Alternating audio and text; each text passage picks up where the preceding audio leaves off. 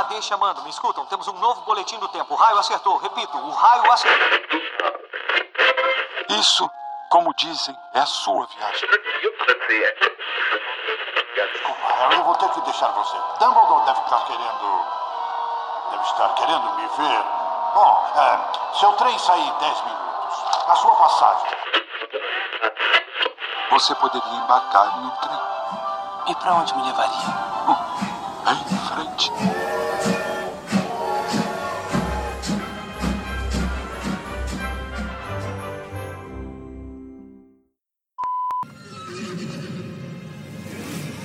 Aviso.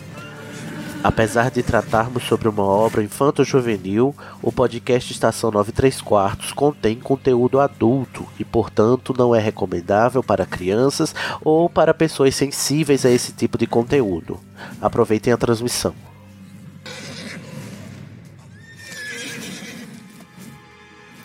Está no ar mais uma transmissão do podcast Estação 93 Quartos.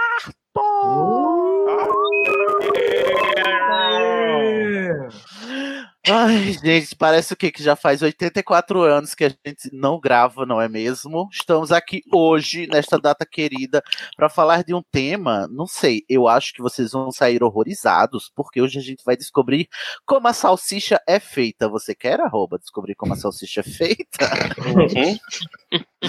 Hoje o tema é clichês e tropes. A gente vai explicar já já se você não sabe o que é um trope, mas o tema é a gente vai é, conversar sobre dispositivos, né? De narração, dispositivos de narrativa. Como é que a escrita de ficção é construída? Ela é construída geralmente em cima de alguns recursos narrativos e a gente vai falar deles agora, focado na obra da Rowling, né? Para ver qual, qual é, quais são os lugares comuns aos quais a Rowling recorreu para escrever a história do bruxinho mais famoso do mundo. Eu sou Sidney Andrade, o Corvino que eu cheguei aqui, ó. Gente, chegou uma pessoa lá no grupo hoje e já mandou a letra. As casas estão é, renomeadas, tá? É Sonciane. é, Corviado, eu sou Corviado. Muito que bem. Tem as putas putas e, e tem as Griffpox. Então, vocês aí façam o teste de novo das casas, porque eu sou corviado. E comigo está aqui também corviado Pablo de Assis. Reza a lenda. Reza a lenda. Você, né? Seria meu sonho. Ups. Pablo, Mas eu tá não acredito amigo? muito em lendas, não. Não, né? Não. E na jornada do herói, será que a gente vai Menos falar ainda. sobre. Diz que a gente vai falar sobre a jornada do herói hoje. Vai. Prepara, pá. Comigo também está aqui o veterano Bruno Ruiz, corviado também, né, Bruno? Bem corviado e vim com meu mussaranho. Muito que bem. Une seu mussaranho, Bruno. Não, não, não se esconde. Vem pro Sapabonde. Tá, tá preparadíssimo? Muito. Uhum. Também o Sonciane do Junior Code voltou. Sou eu. Você Oi, tá gente. boa, amiga? Tô ótimo. Ótima, plena, depois de ontem à noite. Nossa! Não espalha muito, não.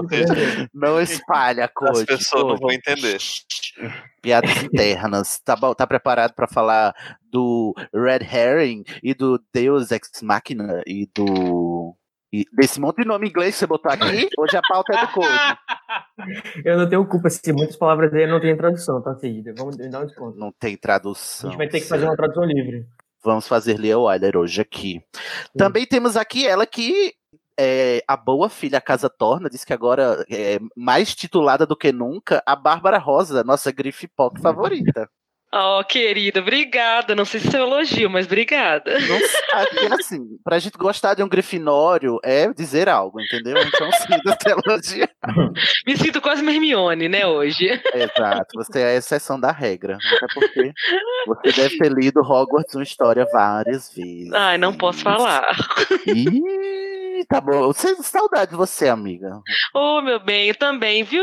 Nossa, a vida é isso, né? Mas voltei das cinzas igual uma fênix. Agora eu voltei para nossa. ficar. Exuberante. Tá só o pintinho agora na mão do Credence, né? Muito bem, esses são os nossos veteranos e trouxemos hoje dois novatos de peso, de garbo, de elegância. Eu tô todo me tremendo aqui. Gente, faz muito tempo que eu fiquei todo me tremendo nesse podcast tô hoje, porque são duas pessoas assim que eu não tenho nem palavras para introduzir. Então eu vou deixar que eles falem por si mesmos. O primeiro novato de hoje é nada mais nada menos do que Léozio, Léo Oliveira, lá do Sede no Ar. Olá, gente. Aparatei aqui, só precisei ameaçar a Sidney várias Nossa. vezes seguidas, constranger publicamente. Eu fui muito coagido para esse convite. Pois é. Mas Eu acho engraçado. feliz. Não, super feliz de estar aqui com vários ídolos, né? Quem você vai apresentar a seguir, não vou contar, com Pablo Uhum. de Assis, com todas as pessoas que eu não conheço, mas já considero pacas. Nossa, eu já que desconfio com essa casa, amigo. Vamos lá para sua ficha corrida. Todos os novatos têm a sua checklist. A gente vai ver o seu caráter de Potterhead agora, quando você vai nos revelar qual é a sua casa da Hogwarts. É, eu ouvi um programa que vocês fazem umas misturas, né? Então, eu ia dizer que eu era grife lufa, porque há muitos anos eu fiz o teste do chapéu seletor, ele me botou na grifinória, mas eu não aceitei, porque Muito no bem, coração é eu era lufa-lufa. e aí eu refiz o teste agora, muitos anos depois com a maturidade, e eu sou lufano proud. Muito. Ai, que eu amo. Léozio, nunca duvidei. Você era Lufano, melhor caso. Vamos- Vamos cuidar desse ascendente aí em Grifinória, tá, amigo? Pra não, não Vamos. transparecer muito. Vamos tentar fazer o transplante. Um transplante, vamos fazer um transplante de casa pra ver se, se melhora. E a sua casa de Overmorning? É, não faço ideia. Pois é, gente, não vim preparado Que para essa pergunta. absurdo! não acredito que a pessoa não sabe qual é a casa de Overmorning, é cidade super importante para. Quais são as casas, que sacrilégio. Olha, aqui, na- aqui a gente também tem as nossas próprias versões das casas de Vermont, mas o- oficialmente é a Puckwood, a Thunderbird, né, que é o pássaro trovão, a Uhum. Wampus e a cobra cabrito, né, a cobra chifruda, serpente É lógico que eu sou cabrito, Sidney, não precisa nem. Nome maravilhoso dele. Mas você quer ser a cobra cabrito ou você quer ser Puckwood, que é a casa das Pox? Eu acho que Cobra Cabrito tem todo um subtexto, né? Tão POC quanto, e ainda tem um som agradável que ela deve fazer, né? De junto com mé. Nossa, que lindo. Seria meu sonho esse híbrido. Rowling, nunca te Pois pedi é. nada. E pra terminar, o seu patrono, que eu tô aqui como? Descobri que você não sabia, descobriu agora. Não sabia. Menino, meu patrono é uma Mountain Hare, que eu pesquisei aqui, é o lebre da Eurásia ou lebre da montanha, né? Muito coelhinha ela, olha. Muito toelho. Toelhinho. o próprio perna longa de batom, Léozio, não é mesmo? Adoro. Muito bem, Léozio, seja bem-vindo. Puxa a cadeira, senta no chão, senta-se em casa. Muito obrigado, sentirei-me. Obrigado. Vamos passar para a nossa próxima novata, que ela é, sabe, influencer de grande porte na literariosfera brasileira. Ela que é sucesso entre os escritores de Young Adult do Brasil. Ela que é musa do podcast é, Quarta Parede, a Larissa Siriani. Tô me sentindo muito web celebridade, gente. Obrigada. Você tá bom, amigo? Nunca pensei que eu ia ter uma Larissa Siriani no estação. Tô chocada aqui. Eu- o meu convite foi super baratinho, né, gente? Vocês sabem Foi. que eu faço preços especiais para o podcast. Minha participação é. tava- eu- É porque é Exato, meu baixa cachê da é bem né, amiga? acessível. Você tá, tá pronta aí, porque agora a gente vai ver como a salsicha é feita, inclusive a sua. Você tá pronta para revelar os segredos? Minha salsicha ela é muito bem feita, obrigada. Me orgulho muito das minhas decisões. Muito que bem. Larissa, vamos descobrir a sua, o seu caráter de poder, porque eu já ouvi o, o Quarta Parede. É Assim, a gente distou um pouco das nossas opiniões de Potterhead. Vocês gostam do Rony, eu não me recuso, eu não me conformo. Vocês gostam do Rony lá. Estou daqui! falando bem do Rony toda hora, eu não aguento. Então, eu quero ver Melhor o seu caráter de. Melhor Puxado, pessoa. puxado. Nossa senhora. Olha, a pessoa, a pessoa no pleno domingo à tarde à noite, né? Escuta cada coisa. Larissa, sua casa de Hogwarts, qual é? Eu sou puta puta com orgulho. Puta puta, amo! A Lufa Lufa da Night, muito que bem. Mais dois Lufanos aqui, eu tô adorando. Os, nós- os convidados novos estão vindo cada vez mais lufanos. E você sabe a sua casa da Grifinória? Da, da Grifinória. Não é a casa da Grifinória. Eita, what the. Você sabe a sua casa de Ilvermorny? Olha, enquanto a gente tava fazendo as introduções tudo aqui, eu fiz o teste, deu o Thundercats lá, o passarinho do trovão. Nossa, que ótimo. Thundercats. Adorei, é a casa da alma, a casa dos espíritos aventureiros. Tá vendo? Não sei de onde ele tirou isso, mas vamos lá, né? Tô acreditando. Não, tá aí, o Pottermore que falou, né? Não sou eu. Mas que bom que você descobriu aí isso. Agora você já sabe pra onde ir quando você for pra América do Norte, não é mesmo? Não é mesmo? Não é mesmo? E agora o seu patrono, terminar. Meu patrono é gordinho, fofinho que nem eu, e é uma lontra. Ai, que- não, mentira. Dela mesma? Mentira. Da Hermione Granger. Real oficial. Meu Deus, olha, igual a você só vê a Letícia humilhar que o, o patrono dela era o servo, né? A própria viada Harry. Aí ela refez o teste do patrono. Eu tô revoltada até hoje, faz um ano isso já. e ela refez o teste do patrono e saiu um testralho. Fico muito revoltado com isso. Menina, que coisa doida. Ela, Não, as duas vezes que eu Harry, fiz o teste, deu a lontra. Sério? Meu Deus. Aham. Porque eu fiz uma vez com a minha primeira conta e depois eu fiz quando eu perdi os meus dados, tive que fazer uma, conta nova e tinha dado a mesma coisa. Ah, não se preocupa, todo ano eu refaço o patrono, sempre sai um bicho diferente. Eu- mas eu- o que Ah, vale é o saber, eu meu vou refazer primeiro. o meu. É pra Ah, saber eu todas as recomendo, possibilidades, né? Todos, sabe? Até sair me abraçando, eu não desisto. Muito que bem, Larissa, Léo apresentados aqui e temos todos os nossos elencos fixos. Vamos lá começar a falar sobre clichês e tropes aqui, sobre a obra da Rowling. Então, um minuto para a transição da vinheta. Editor, insira a transição. Eu sou Harry, Harry Potter. Nossa, você, você é Harry Potter. Incrível. E eu juro solenemente que não vou fazer nada de bom.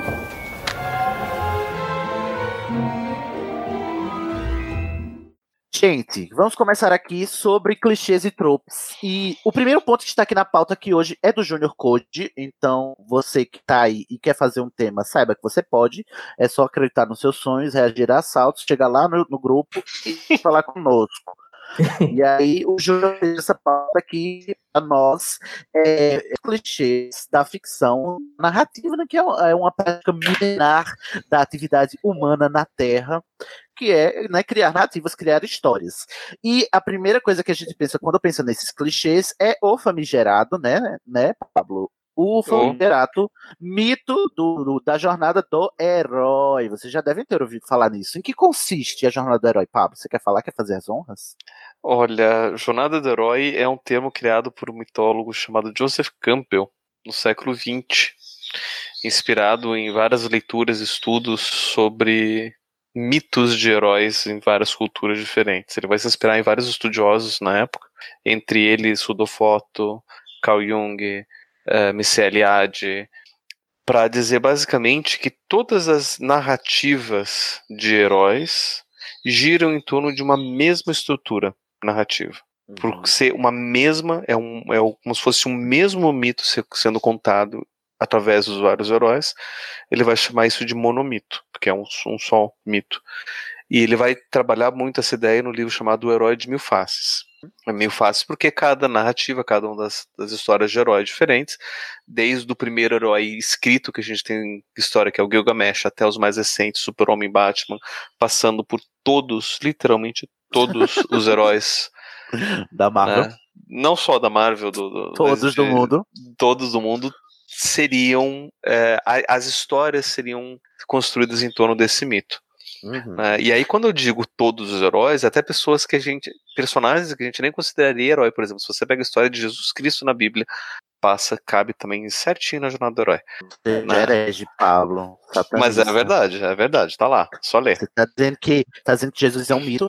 Olha, Me compromete, né, gente? Olha, tem outro mito sendo construído no ano de 2019 também, né? Jovem. Já É, começamos só que, assim. só que, só, Eu me só que, defenderei, gente. Vocês só que esse daí, só que esse Calma. daí não é, não, de herói não tem nada. É verdade. A jornada dele é muito cafona. Ó, Só que aí, Cid, tem um problema. Não. Que é o seguinte. Não tem. acredito. Sim.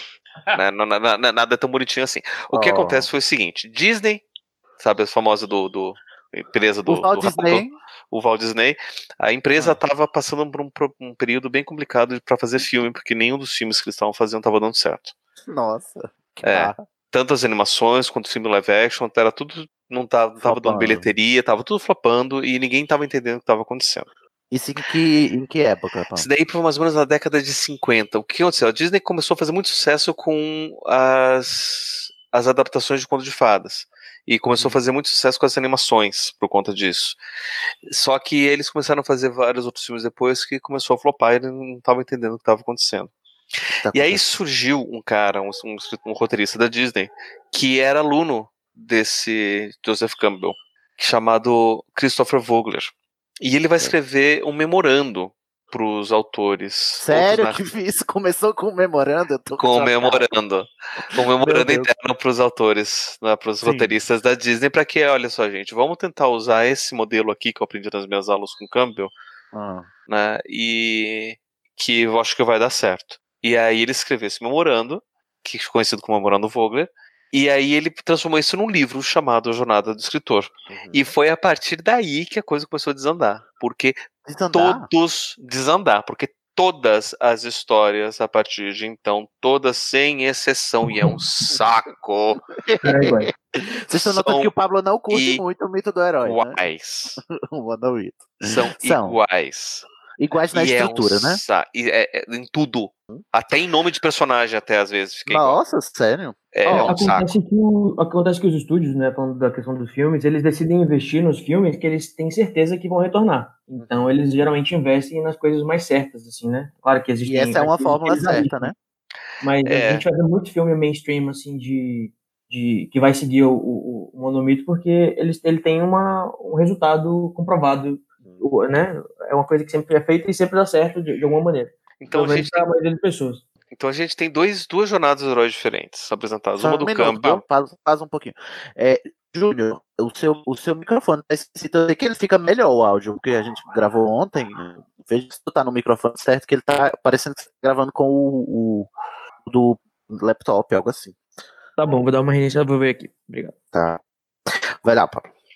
Então a gente tem, na verdade, duas jornadas de heróis diferentes. Uma que é apresentada pelo Campbell, onde ele vai analisar Uhum. os mitos e algumas das histórias. Inclusive, foi baseado nessa jornada do Campbell que o Jorge Lucas vai criar Guerra nas Estrelas. Você tá dizendo que Guerra das Estrelas também é isso? É. O primeiro, principalmente. O primeiro que se chamava Guerra nas Estrelas, que depois vai virar uma nova esperança. Aí depois Uhum. ele quis ganhar dinheiro e ele expandiu. E, quis ganhar, e fez vários outros filmes depois.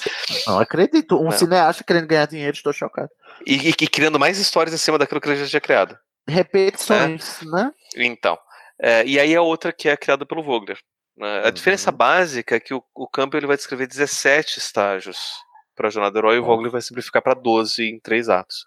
Então, são, é, é- o Vogler ele vai criar mais voltado para você criar uma história com começo, meio e fim, fechadinho, para você transformar num filme. Né, Um num roteiro mesmo de, de, de, de cinema. Então, a maioria do- das histórias que a gente tem acesso, que utiliza da jornada do herói, se inspiram no Vogler. Bora lá então aqui para uma listinha básica, gente. É, narrativas que vocês veem claramente a jornada do herói Todas. que tá lá por trás. Todas. Mas Qualquer todas uma. assim, vamos. City, City 7.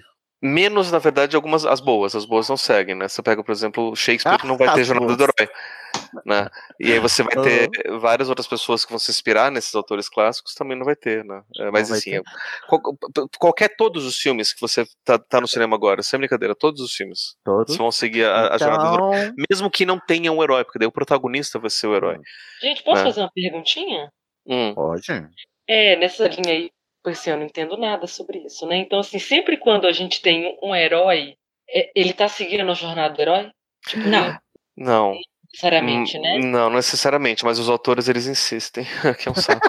Porque a jornada do herói é a coisa mais antiga do mundo, assim. É aquilo, exatamente isso que o Paulo tava falando, assim. É uma fórmula que já deu certo, como todos os clichês. né? Se você pega clichê, trope, qualquer coisa já deu certo milhares de vezes. Pra que, que você vai fugir disso se você pode seguir essa mesma fórmula? E mais do que isso, é, a jornada do herói é uma coisa que às vezes a gente não estuda, mas a gente já escutou tantas vezes, já leu, já consumiu tantas vezes que você faz sem você pensar. Então não é Uhum. só do tipo, ah, os autores não cansam. Às vezes não necessariamente, às vezes é só ah, os autores não estudam. E aí os autores Hum, é, estão copiando a Os mesma bons coisa. autores. Uma É, os bons é. autores são aqueles que conseguem pegar a jornada do herói e, e subverter. Então tá indo naquele caminho bom, te seguindo tudo certo, de repente chega lá no final e, e acontece uma coisa que não tá dentro da esperado dentro da jornada. Ou ele começa de um jeito diferente que você não imagina que seja de daí ele termina. Né? Então Mas ele vai também- subverter de algum jeito. Mas sabe, Vai também tem uma questão que eu acho que é porque as pessoas elas estão tão acostumadas com aquela, com aquela rotina, com aquela com, com a repetição dessas coisas, que se você não tem alguns elementos nessa história, as pessoas estranham e acham que o filme é ruim, que o filme não tem Aham. final, que ele é anticlimático, que não foi bem apresentado o personagem, que não dá pra entender nada, porque a gente realmente tá muito acostumado com essa Ó, estrutura. Um exemplo É. muito bom disso que, que o Code falou foi justamente o que aconteceu com o último filme da Marvel, que é o Vingadores é, Guerra Infinita. Na- sem dar spoilers, ele é um filme que ele subverte, porque ele vai focar não nos heróis. né? Ele vai apresentar o vilão Thanos e vai focar nele. E por ele não ser necessariamente herói, ele vai justamente quebrar com essa expectativa de Uhum. quem tá assistindo. E muita gente criticou porque o filme ele terminava de jeito que não era esperado. Como assim o filme vai terminar desse jeito? Não pode. Ô, ô, Pablo, gostei, eu tenho uma terminou. pergunta. Eu tenho uma pergunta. É, Eu também não entendo nada disso, então eu só estou escutando aqui e aprendendo, mas é, essa, esse tipo de narrativa, ele se encaixa, você falou em todo, todas as histórias, é mais no cinema ou inclui livros também? Também inclui livros. Assim, quando eu digo todas as histórias, tem várias histórias que não se encaixam. Por exemplo, tem Shakespeare. Se você pega, se você lê Shakespeare, Não, é, mas autores modernos. Do herói. Dos autores modernos, tem alguns que eles ousam fugir da, da- da- do, do, do- do- padrão da, da jornada do herói, mas a maioria. Larissa seria. né? Porque eu, eu tô pensando aqui num livro que eu gosto muito, que é um dos meus livros favoritos. Eu, eu acho, eu não vejo nada ali de Jornada do Herói, que é Hum. As Brumas de Avalon. A Marion Bradley ela faz uma subversão interessante porque o próprio Campbell ele vai descrever que a jornada do herói é uma jornada necessariamente masculina e as Brumas de Avalon ela, elas focam em cima de quatro mulheres diferentes. Isso, então ela, ela a Marion consegue subverter essa narrativa porque ela mostra como é que seria a jornada a partir do ponto de vista feminino. Mas se você pega a história do Arthur, que é o personagem masculino na- é, citado nas Brumas de Avalon, ele segue sim a jornada do herói. Mas eu queria perguntar também, gente. Mas não necessariamente o fato de, de ser uma heroína significa que a jornada do herói não tá lá. Porque, eu, por exemplo, eu vejo claramente a, a estrutura da jornada do herói em Jogos Vorazes, por exemplo. Sim. Né? Não, é, não, é enfim, Eu tem tô aqui com a lista dos filmes, os filmes que deram mais dinheiro em toda a história, né? Por exemplo, Hum. falando nos filmes. E já só olhando aqui, tipo, Avatar, é, Star Uhum. Wars, Jurassic World, é, Uhum. o- o- é, Furioso, é, como é que é o da franquia lá Velozes e Furiosos. Velozes e Furiosos, é, Pantera Negra, todos eles, ó, o o Último Jedi, todos eles eles gritam a, a Uhum. estrutura clássica do, do Campbell. Então é uma formulinha que já dá certo. A pergunta que eu tenho pra fazer é: por quê? Por que é que dá certo de cara? Por que é que é, que é garantido? O que é que tem na gente que faz com que nós, enquanto atividade, consumamos com tanta facilidade a, a jornada herói? A hipótese do Campbell, ele vai se basear nisso no psicólogo Jung, Carl Jung. E ele vai dizer que a jornada do herói é uma estrutura arquetípica. Né? Jung vai ser o primeiro a dizer isso, né? Ele vai falar do mito do, do, do mito do herói, não necessariamente da, da, da jornada. É, é uma, um elemento arquetípico, ou seja, é um elemento que é universal, que de certa forma fala da experiência de ser humano. Alguns, alguns psicólogos pós-jungianos vão dizer que a nossa vida do nascimento até a morte, e essa, esse processo de viver que Jung vai chamar de individuação, ele reflete a jornada do herói, ou seja, quase como se a jornada do herói fosse construída inspirado na vida humana geral, né? Então é uma questão de identificação. Isso, isso. Mas... Dá Mas certo por motivo. dá- tem um motivo que tá certo lá, mas uma, eu tenho uma crítica com relação a isso, porque na verdade a gente tá falando de uma idealização de como que deve ser a nossa vida. Não, ou seja, de alguém que pode con- conquistar e conseguir superar as adversidades, e nem sempre a gente consegue. Tem histórias muito lindas que terminam completamente diferentes do que seria uma jornada do herói, terminam com, É. com fracasso, com perda, É. com morte, e que isso não tem necessariamente a ver com é, O- herói. Uma Com esse coisa- ideal, né? Uma Uhum. coisa que eu, que assim, que ele voltando bem atrás mesmo, né, o, o Campbell, muitas das coisas que ele, que ele escreveu, ele fez baseado em Aristóteles, né, que a gente conhece lá a narrativa aristotélica, que o Aristóteles era discípulo de Platão, que acreditava que a arte, ou a poesia, como eles chamavam a arte, né, não deveria ser usada para educação. Que ele achava que ela distraía, que ela retratava, enfim, só as coisas. Nossa, é, era uma que reaça o Platão. Exatamente. Só que o Aristóteles já acreditava que não, que a arte tinha um propósito de educação. E ele fez um manual, vamos supor assim, não era bem um manual, era uma crítica, né, a, ao que já tinha sido escrito antes dele, fazendo, dizendo o que, que tinha que ter numa boa, o que, que tinha que ter numa boa poesia, né, Boa. Né, E aí ele meio que coloca esses elementos que vão ser é, é, reproduzidos por toda a eternidade até hoje, aí, que são, a, por exemplo, a questão da catarse, a questão da, da de você é, valorizar o, o personagem e outras coisas que a gente vai discutir mais pra frente. Excelente. Queria perguntar para Larissa especificamente da, da experiência dela enquanto escritora, porque eu acho que, tendo em vista tudo isso, o quanto é comum é, ser escritor, hoje em dia, ainda mais hoje em dia, principalmente, né? Deve ser muito mais difícil ser original, Larissa. E eu queria dar a tua opinião de escritora, como é que é, tipo assim, esse desafio aí, segura essa marimba, né? E diz assim, vou escrever aqui algo que tem que falar com, a- com as pessoas, mas que é, eu não queria que fosse essa essa liçãozinha de casa feita que eu vou fazer aqui, ticar todas as todos os itens da lista. Você ainda observa isso muito na escrita hoje e, e como que é a tua experiência de escrita em relação à, jornada do herói? Eu não tenho visto tanto, mas é, eu acho que o, o ele aparece muito mais em jornadas de fantasia, embora não necessariamente. Mas acho que em jornadas de fantasia ele costuma ser mais comum. E eu ultimamente não tenho lido tanto, apesar de ser o meu gênero preferido, né? Eu acho que o que falta, na verdade, para alguns escritores, é, especialmente quando a gente está começando, é aquilo que eu tinha falado lá atrás com relação a estudar, né? Para mim, para você conseguir fazer uso de qualquer coisa, seja de um clichê, seja de um trope, seja da, do, do monomito, seja, enfim, né, qualquer que seja a ferramenta de escrita que você queira usar, você precisa primeiro conhecer e saber como ela funciona. E para você conhecer e saber como ela funciona, é mais do que só ler a mesma coisa várias vezes, você precisa estudar sobre ela. Eu acho que às vezes falta um pouco de estudo para as pessoas poderem fazer uso da jornada do herói sem ficar com essa sensação de você estar tá lendo a mesma história várias vezes com nomes parecidos ou enfim, nomes diferentes, que é a sensação que a gente tem de vez em quando. É, do, do E meu quando tu vai escrever? vista- Calma, deixa eu só terminar esse ponto. Ai, perdão, perdão, perdão. Imagina. É, do meu ponto de vista pessoal, eu acho que o monomito hoje, ele tá batido não no sentido do excesso de uso, embora também, porque eu não, eu não acho que dê pra gente ser original hoje em dia. Eu não acho que originalidade exista. Eu- Eu sou muito da, da opinião que toda a história já foi contada e a sua missão enquanto autor, enquanto artista, enquanto sei lá que tipo de história você quer contar ou como você quer contar, é arranjar uma maneira única e exclusiva sua para contar essa mesma história. Mas eu acho que tá batido por causa daquilo que o Pablo tinha falado lá atrás, com relação a ser uma idealização que eu acho que hoje em dia não cabe mais, assim, porque a jornada do herói, para mim, ela se, se apoia muito na ideia de um herói perfeito, cristal, lapidado sem defeitos, né? E eu não acho que a gente viva numa geração que precisa desse tipo de, de herói em que se espelhar, assim. Eu acho que a gente vive numa geração que gosta de personagens imperfeitos, e exatamente por isso a jornada do herói ela precisa começar a ser sub- subvertida, assim. A gente precisa dar mais corpo para aquilo que eu acho que a própria jornada não tem.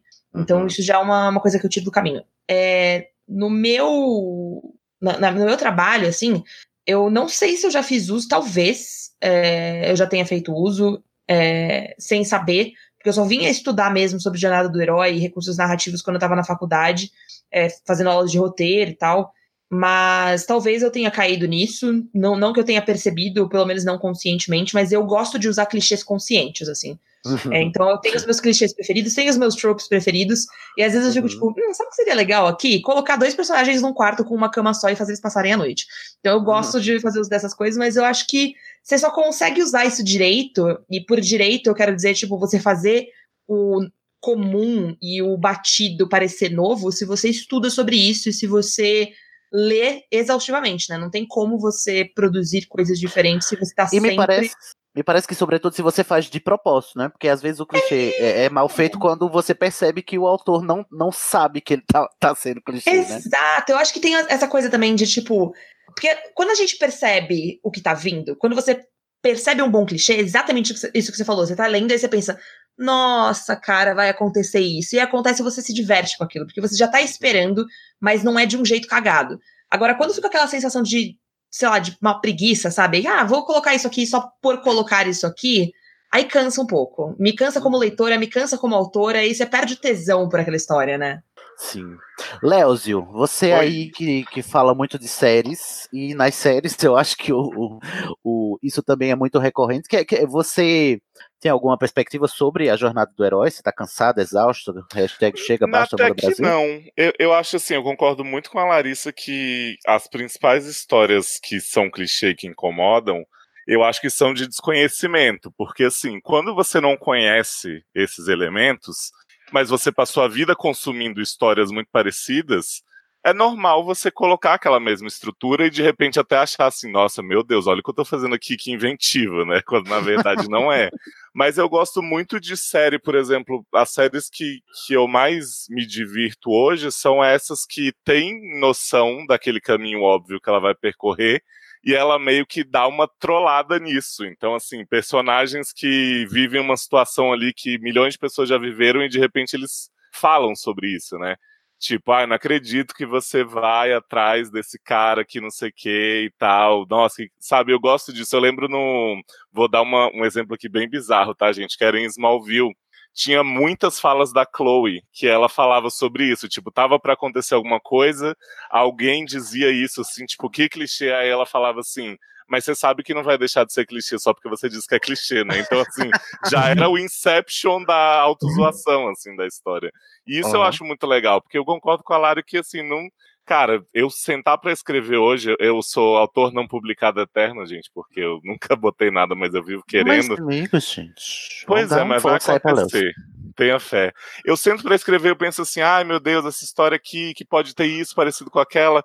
E no, no fundo, cara, é isso mesmo. Você tem que encontrar maneiras de contar histórias que já foram contadas, mas colocar o seu tempero, né? E eu acho que, que é isso que faz uma. Tanto que Harry Potter, eu diria que é um costuradão, né? De várias Sim, coisas, assim. sim, Muita certeza. gente se incomoda, ai meu Deus, Senhor dos Anéis, roubou isso. E na verdade, assim, eu acho que ela fez um mundo muito dela com vários pedacinhos de outros mundos. E isso Pablo fica mérito revoltado, né. Pablo? Sim. Mas o próprio Senhor dos Anéis, ele também é uma costura de coisas que já existiam, Sim, ele não foi tirado sim. do nada. Então não tem problema costurar coisas. Você quer deixar o Pablo irritado é falar que Harry Potter imitou Star Wars. Gente, mas Star Wars é, é o grande exemplo de jornada do herói e todos os arquétipos possíveis. Quando o pessoal né? vai explicar, quando o pessoal vai explicar Jornada do Herói, geralmente usam em paralelo o exemplo de Matrix, né? É, É. Harry Potter é, e a história do Luke.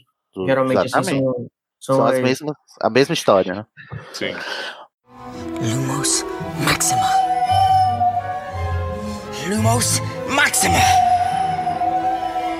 Ô, Code, já que estamos entrando aqui na jornada do herói em si, vamos aqui para os itens, ver se a gente identifica, né, o, o que acontece, quais são os elementos da jornada do herói. O Pablo falou de 17, do, do Campbell e 12 do Vogler. E aí, vamos ver se a gente identifica, né? Que, que com certeza tem, mas vamos identificá-los aqui na obra. Apontar o dedo, sim. Rowling, olha aqui, sua burra. Mentira, Rowling gênia, moça, dona do meu Urano. É uma das coisas que é muito comum, principalmente no cinema, acho que a gente pode dizer a mesma coisa para literatura também, para teatro, etc. É a divisão em três atos que a gente tem, a gente já espera, né, como espectador, é uma série, uma, uma sequência de três, de três coisas, uma atrás da outra que vai acontecer na história, né? Que a gente tem o primeiro ato, que geralmente é 30% do filme, você vai usar para mostrar quem são os personagens, como é que é o mundo, é, para familiarizar as pessoas que chegaram naquela história mostrando o que está acontecendo ali, qual que é o desafio, é, qual que é o problema que está tá pro- sendo proposto ser resolvido.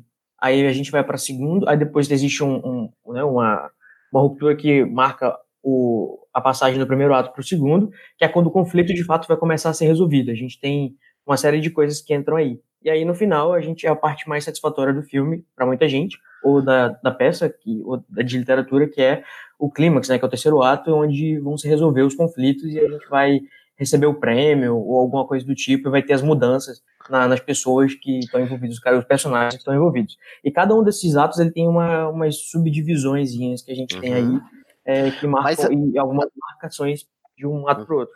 Tem os vários elementos. Mas antes eu queria perguntar, e aí? A Rowling já, já perverteu, já subverteu? Porque são sete livros, não são três. É, eu diria que cada livro tem três atos? três atos. Eu acho que todo, cada livro tem três atos, sim, e cada, mas só que a história inteira também tem os, três, os seus três atos. Hum. Entendeu? Como um todo. Quais são os desses três atos do, do, do, do, do todo? Você saberia identificar? Eu diria Porque que se a gente for, do pe- mundo- se a Ah, gente for eu diria- pegar é, da contagem, numericamente, o primeiro ato é o Câmara, Se- o Câmara Secreta, o, a Pedra Filosofal. O segundo ato é o Cálice de Fogo, que não à toa você fala que o segundo ato é quando o problema se apresenta. É no Cálice de Fogo que o Voldemort volta a ter corpo, né, no final. Uhum. E o Relíquias da Morte, talvez, é, né, É que ele talvez está pensando na série inteira como um esquema de três atos, quando na verdade isso acontece É. em todos os livros, né? É, todos os livros. É, é, é. As duas coisas. É, eu não diria que o problema se apresenta no segundo ato. Eu diria que os, é, a gente vai ter os ordeals, né? Que são é, os desafios, as tentações. é, quando vai- é, já está todo mundo apresentado e a gente começa de fato a entrar na, na, nos desafios em si. É, claro que o primeiro livro também tem seus desafios e o segundo também, mas eu acho que a, a coisa começa a ficar mais feia, vamos dizer assim, no, no- a partir do quarto filme. Acho que eu diria que seria realmente a marcação do segundo ato, mais ou menos a metade do quarto livro. E aí, o, o- talvez o último livro seria o terceiro ato. Não, tem que ser, né? Senão aí. Senão aí o terceiro ato é o quê? Mais Fantásticos? Não, né? O último que eu digo é o sétimo. Não, o terceiro ato é claramente criança amaldiçoada, que acaba tudo, né? Ali acabou ser tudo. Enfim, vamos lá, que tem, tem a tudo, listinha. inclusive o respeito. O respeito Talvez o- acabou a dignidade. Talvez o último a- ato comece no sexto livro, talvez, não? O primeiro ato? É. O último. Ah, sim. É, eu Quando acho o- que sim. Acho que com, com as Horcruxes eles começam a desenhar mesmo. Né? Isso, é. Então. É verdade. Ó, no primeiro ato a gente tem a introdução do mundo do herói, a gente apresenta o mundo, isso é bem claro lá no comecinho do... Acho que a gente, falando assim do primeiro livro, mais ou menos até quando que a gente tá mostrando lá, quando o Harry chega em Hogwarts, quando ele começa a ter Nossa, as são 10 aulas, capítulos. São 10 capítulos de introdução de mundo. É. no- no é, e apresenta os personagens, apresenta o- o- os amigos do Harry, já apresenta o Shapeshifter, né, que vai ser o Snape nesse filme, Hum. é, que depois a gente fala sobre esse, esse, esse arquétipo. E a gente tem também a chamada para aventura, que é quando que às vezes ela acontece dentro da introdução do mundo, né? Eu acho que a chamada para aventura começa a se desenvolver no primeiro livro, lá quando o Harry já passa no, no cofre e vê que o, que o, que o Hagrid tá escondendo alguma coisa dele. Que engraçado, porque eu sempre, quando eu li aqui chamado pra aventura, eu achei, na minha cabeça veio primeiro a carta da coruja, tipo assim. Não, eu acho que. Não, sim, é porque. O que assim, o que, que é o. Eu, chamo, eu digo de chamada para aventura, porque o, a grande aventura desse livro em si, o desafio do livro, é achar a pedra filosofal ou impedir Ah, tá. quem quer que seja de achar a pedra filosofal. Existe a chamada para aventura, tipo assim, tá, que tá tirando ele do, do mundo comum dele, né? Que é o quando ele recebe a coruja, recebe o Hagrid na, lá, na, lá na. Quando ele vai atrás do, dos Dursley. E aí a gente tem. Vamos dizer assim, essas duas, né? Uma para macro e a outra para pedra filosofal. Entendi. É, eu, eu acho que a Eu gente. não consigo não analisar como uma obra inteira, sabe, agora. Eu não consigo pegar um por um, assim, e sair destrinchando. Fala, Léo. Eu acho que a gente pode combinar aqui que o Harry é um protagonista que ele está sendo o tempo inteiro chamado pra aventura, né? Ele nunca vai atrás.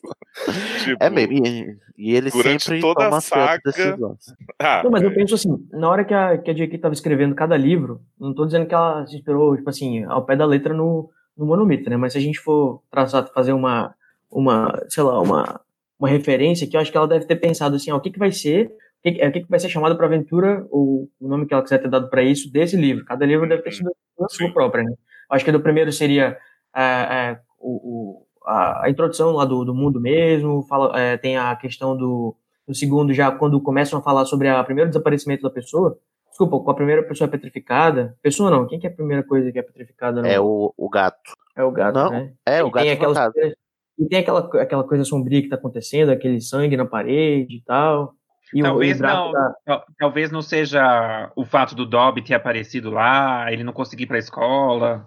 É verdade. Aí a gente pode escolher, né? Escolha o seu chamado.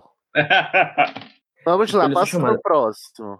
Aí a gente tem a ajuda, a ajuda sobrenatural nos filmes, né? Que é quando, por exemplo, o Neo em Matrix encontra com, encontra com o mentor, que é o, que é o Morpheus lá. Morfeu. O Morfeu, ele vai começar a receber uma, uma ajuda de alguma coisa estranha que, que, o- que os outros personagens do, do, fi- do, do filme, da peça, não tem, né? Ele tem alguma arma secreta, ele recebe alguma coisa que ninguém tem.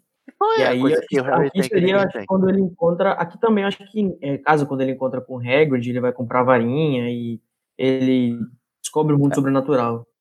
A varinha dele ninguém tem porque a varinha é igual a do Voldemort, né? Com o mesmo cerne, né? Mesmo núcleo. Mesmo... Tem, um, tem um, um elemento ali com relação a, a, a chamada para aventura que talvez ajude a gente a pensar um pouco, que pelo menos o, o Campbell vai escrever e o Vogler também ele vai colocar que depois da, da chamada para aventura sempre tem uma recusa para essa chamada. Isso. Né? O herói, ele nunca vai se, tipo, vem aqui, vamos fazer uma aventura, tipo, vamos nessa. Não, não, calma lá, tem uma, tem uma resistência, tem uma certa recusa, e aí o herói, ele é lançado nessa aventura. Né? Por mais, daí ele vai receber ajuda para depois ele ser lançado nessa aventura, que daí é a passagem pelo primeiro, pelo, pelo primeiro Tem portal. alguma hora que o Harry recusa o chamado?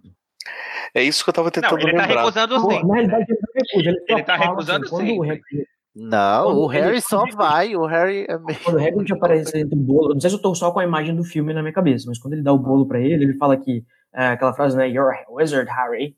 E aí o Harry fala que ele não é um, ele é só o Harry. Acho que isso é a coisa mais próxima que ele vai dizer. Dois segundos depois ele fala, ok, bora. Foi o gostei, momento de resistência do eu chamado. nunca gostei desses, desses dois aqui mesmo, bora embora, tchau. A, a recusa do. Harry é sempre bem sutil, né? Se pensar no Cálice de Fogo, ele fala assim: não quero participar, gente, sou muito novo e tal. Vou. Tipo assim, dura 10 É. segundos. Também Acho que ela tinha só check- checar essa. É, mesmo porque se ele não quisesse participar, era só não ter ido e acabou, né? Exato. Exatamente. É que Ninguém esse cálice vai- de fogo aí? Cálice furado. Transformação, o que, que é? Não, perdão. Desafios, tentações e obstáculos. É, antes tem a passagem pro portal, é, que é quando Gente, come- eu pulei começa o tanto assim. Perdão. É, só uma que você pulou, que é a passagem pro segundo ato, de fato, né? Eu Acho que no primeiro livro, no primeiro filme, livro, é quando ele chega em Hogwarts, que Sim. é um novo mundo. Né, um Digo novo mais, mundo. né? O Expresso já é a passagem literal mesmo. Ah, é portal verdade, literal, tem né? a- lá a- a- aquela plataforma, né, que você tem que passar pela parede. A gente, nossa- a gente sabe que é a plataforma.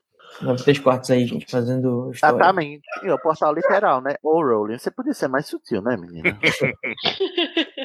É, é, acho que também a gente pode dizer que a chamada para aventura, uma forma de ver isso, é quando. É porque assim, uma, uma coisa que eu acho que a maioria dos escritores, quando você vai desenvolver, acho que a aventura, você pensa, tá, se a gente vai ter um vilão principal, qual que vai ser a conexão desse vilão com o personagem, com o herói, né? Com o personagem principal? Por que, que tem que ser essa pessoa?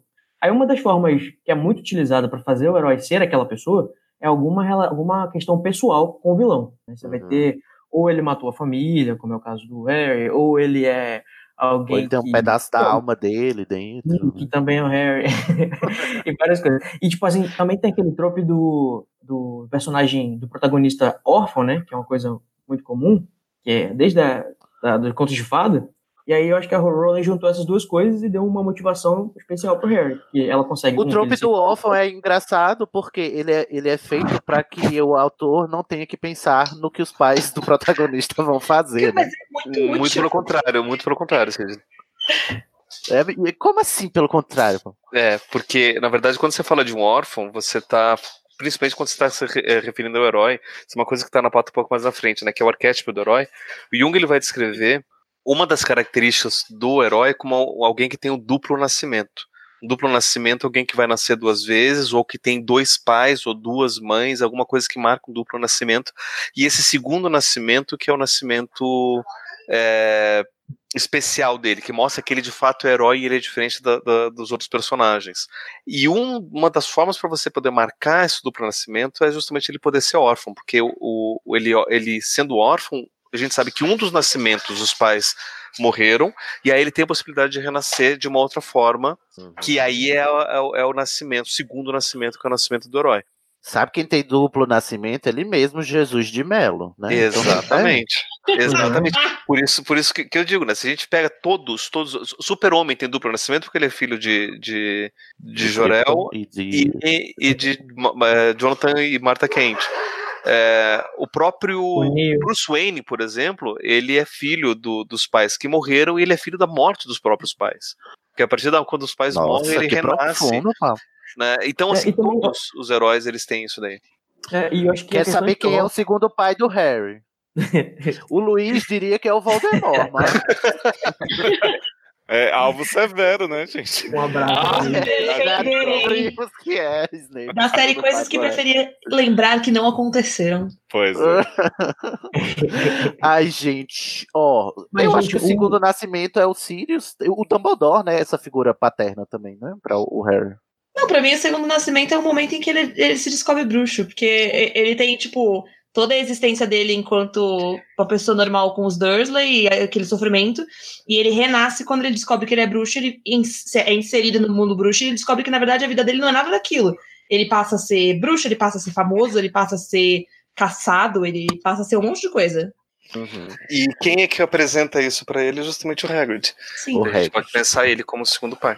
Eu, eu adoro eu pensar no Hagrid como o pai do Harry, porque é muito fofinho a relação deles. Se E porque ninguém todas as pessoas leva o Hagrid ignoram essa figura paterna, né? Pois é, eu acho um absurdo. Hagrid, justice for Hagrid. E no fim, quem leva ele morto, o corpo dele também é o Hagrid, né? Sim, que, até terceira então- morte.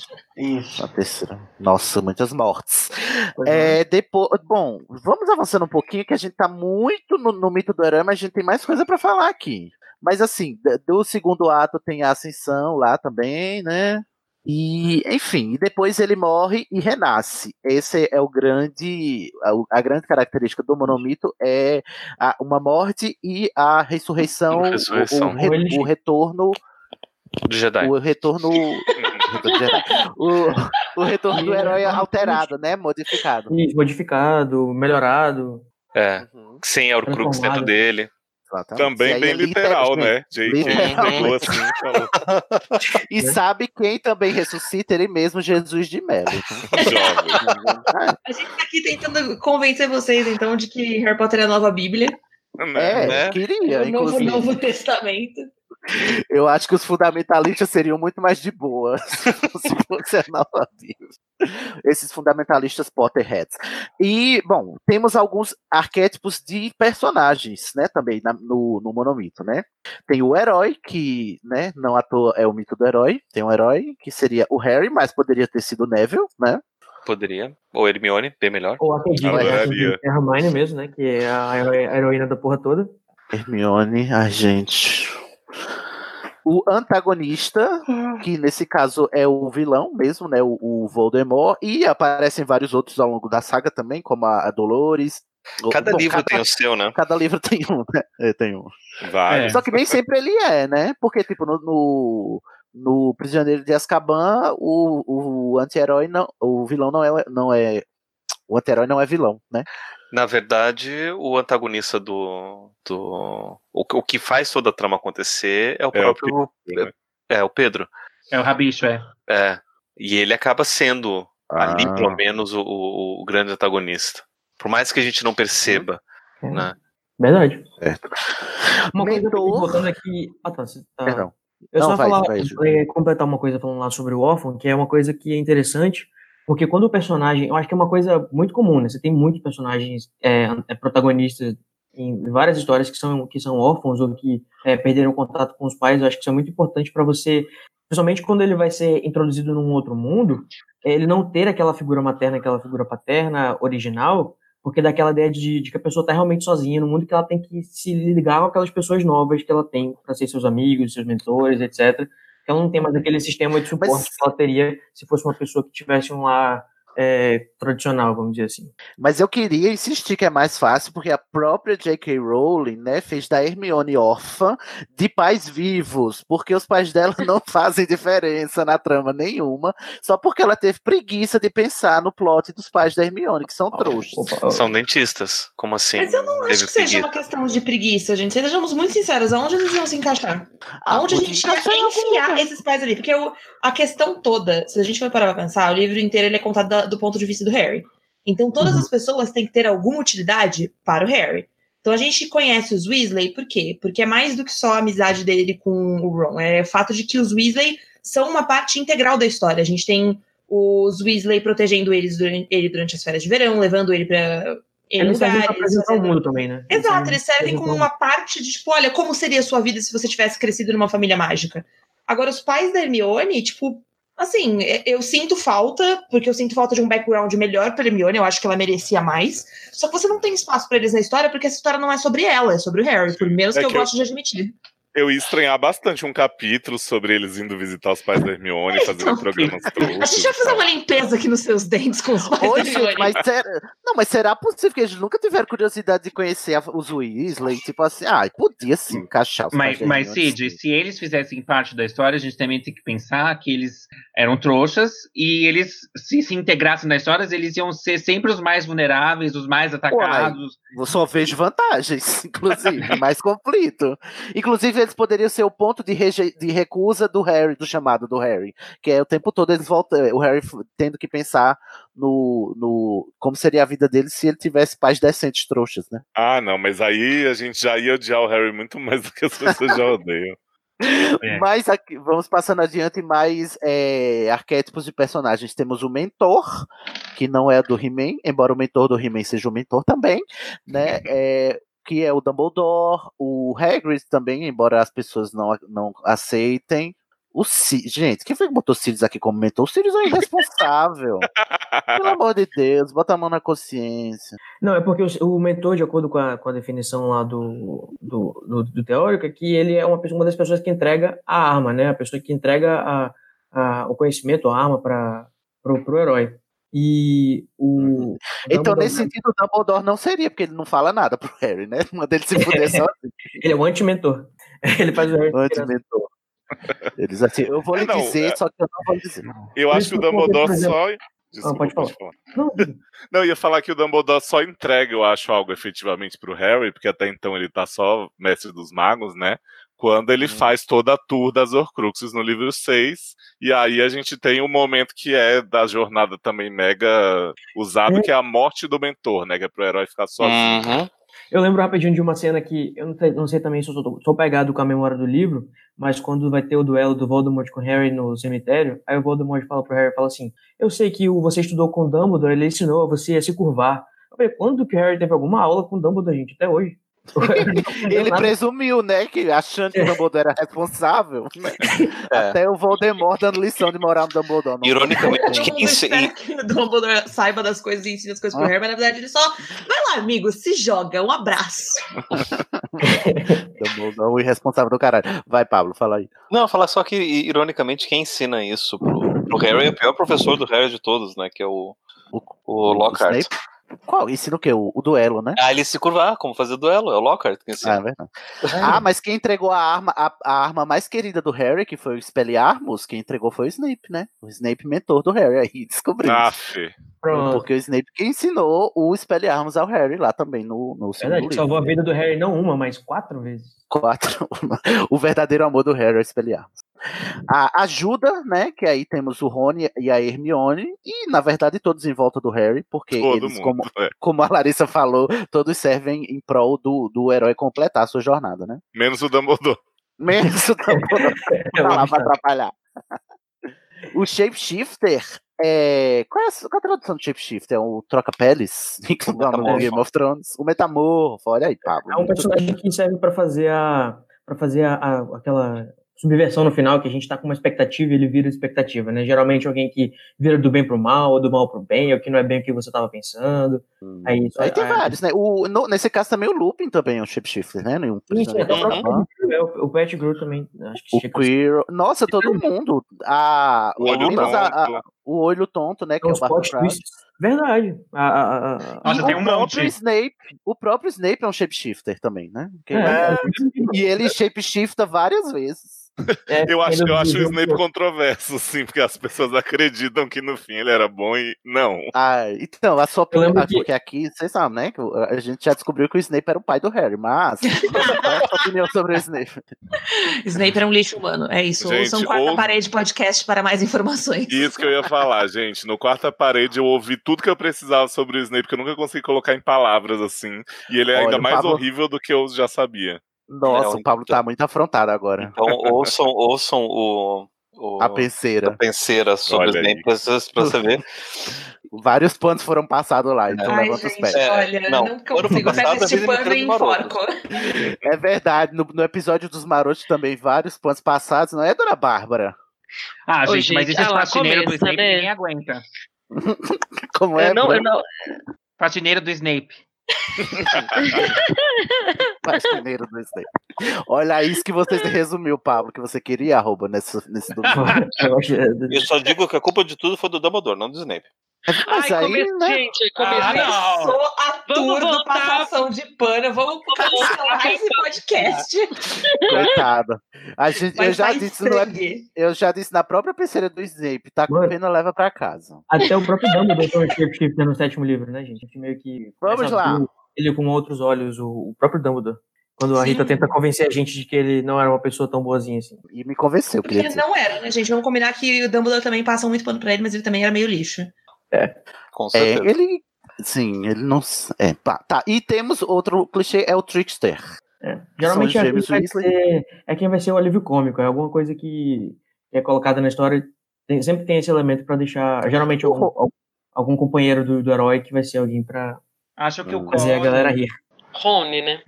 É, o Rony também é um pouco isso, né? Rony é deserves Trickster, better. Vão escu- escutar a quarta parede sobre o Ronald Weasley. Sorry, propaganda. Gente, Acho que o. Eu Não, tenho tá sentimentos ótimo. muito impactantes sobre todos os meus personagens, é isso. Gente, vão lá ouvir o Quarta Parede, porque vocês vão ouvir tudo o contrário que vocês já ouviram no Estação nesses 36 episódios. É. Rony Weasley, vai lá porque a gente acha que ele Vocês merece mais. precisam, vocês precisam desse contraponto. Outros arquétipos aqui tem a Mama Bear. Eu achei que isso fosse um ícone LGBT, mas não, é um arquétipo. que é a senhora Weasley, né? Que é a mãezona, né? Que é a acolhedora e tal. E que ela geralmente é um amorzinho, mas ela do nada vira. Se alguma coisa, alguém foi ameaçado na família, ela vira.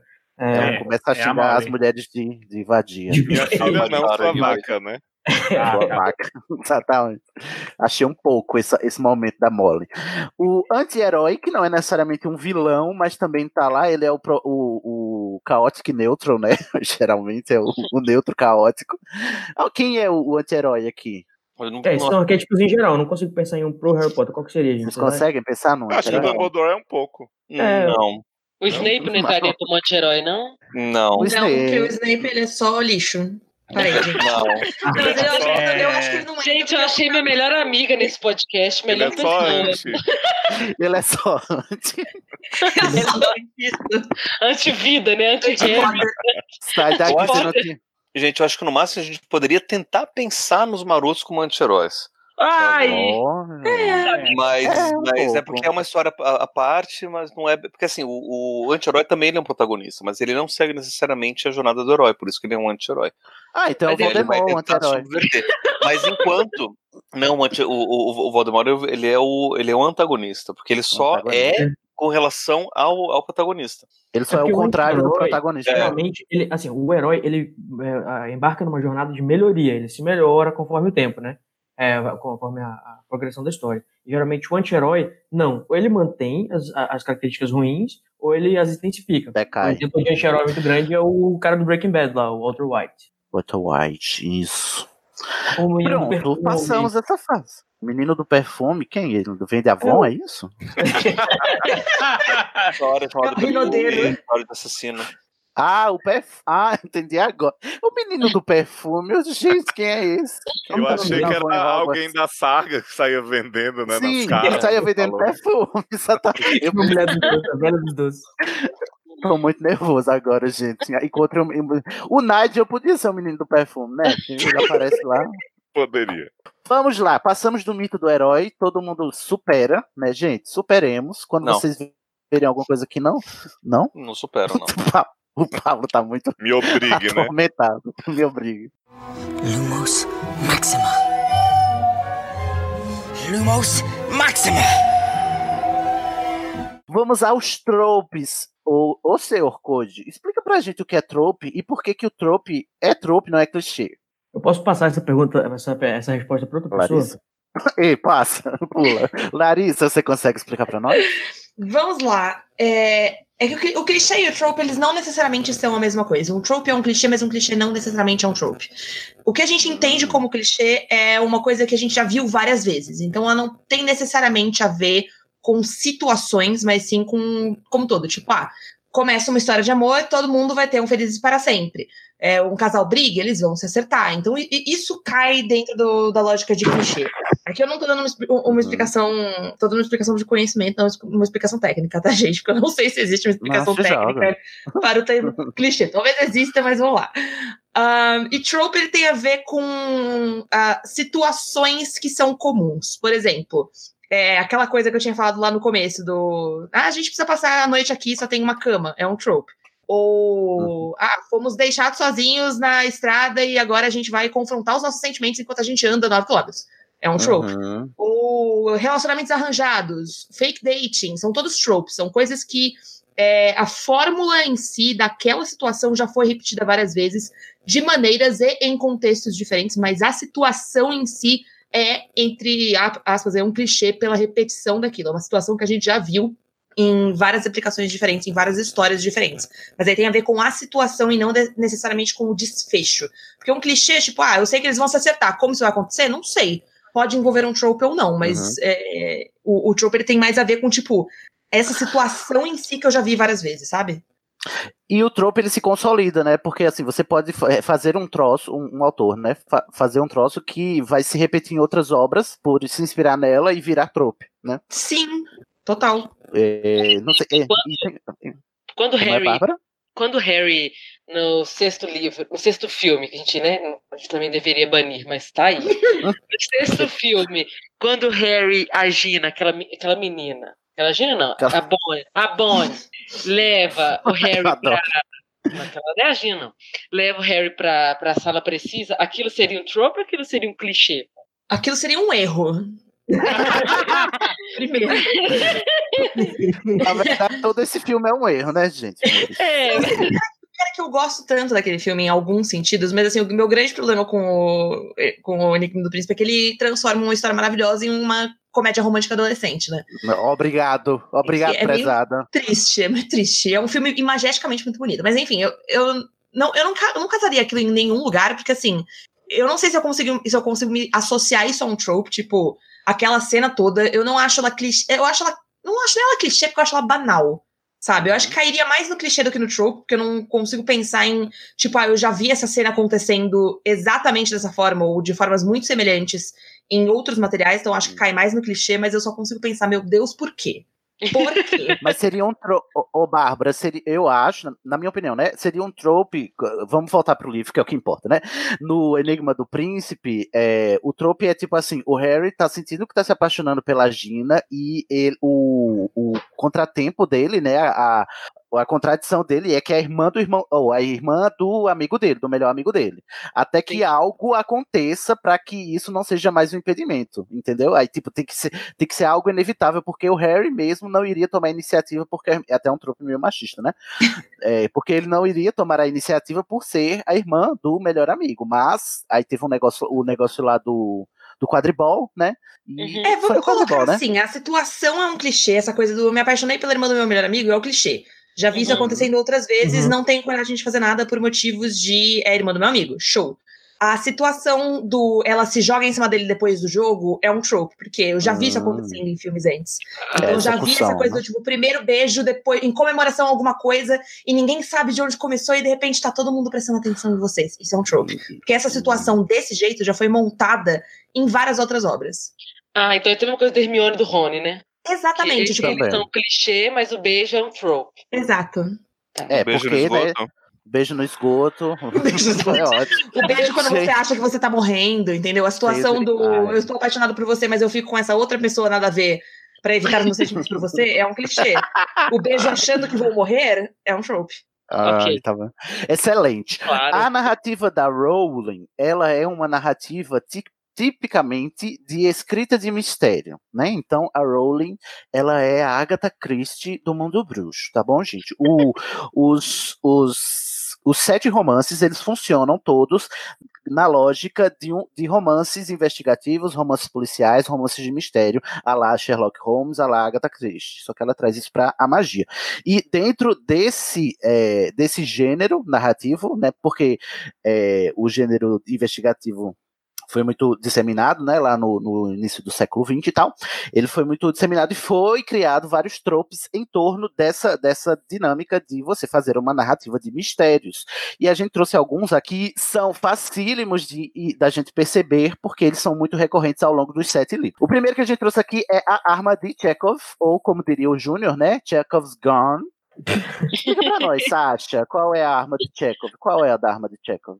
A arma de Chekhov é quando você apresenta um elemento na tela, fora de- assim, num contexto que não parece que ela vai ser usada na hora, um elemento, e esse elemento vai ser reutilizado no futuro para resolver algum conflito lá na frente. Lá na frente. A frase, a máxima do Chekhov, que era um, te- um dramaturgo, né, teatrólogo, te- teórico do, do, do teatro, ele diz que se uma arma for apresentada no primeiro ato, esta, na parede, né, esta arma vai ter que ser utilizada no último ato. Ou seja, é, dando a entender que nada que for apresentado numa na- narrativa pode estar ali em vão, a não ser que você queira fazer outro trope, que a gente vai falar já já, né? E, mas aí tudo que é apresentado vai ser, é, é, vai ser útil para a narrativa de alguma forma no futuro. E a Rowling, ela é mestre, ela é diva, musa feiticeira no, no Chekhov's Gun, na arma de Chekhov, inclusive interlivros, e o que eu acho maravilhoso, né? É uma coisa que Porque eu ela- gosto muito de reler exatamente por isso. Tipo, eu lembro que a primeira vez que eu reparei que o diadema da, da Rowena aparece, tipo, no livro 5, eu fiquei gritando meia hora sozinha em casa. Ah, é isso, verdade. eu fico tipo, ah, que coisa genial! É. Outra, outra arma de, de Chekhov é o medalhão, também no livro 5, né? O medalhão do Sonserino. o diário, o diário. O diário no livro 2. Nossa, é, o diário no livro 2. Quando a gente lê, não é tão fácil identificar, porque na leitura né, não tem foco, não tem de zoom, não tem nada disso. Mas no filme, tipo assim, o cara tem que dar, que fazer aquele close na, na- no objeto. E quando, a gente- quando a A câmera dá. linguinha, a linguinha do Moody. Filme. Mas a câmera melhor- sabe que ah, isso aí vai servir pra alguma coisa no final. A gente já sabe que aí tem. A melhor arma de Chekhov de todas é o desiluminador do Dumbledore. Sim. Que aparece Que é- no primeiro Ah, livro. no primeiro. Nossa, sim. Verdade. E aí depois ele vai voltar lá no último.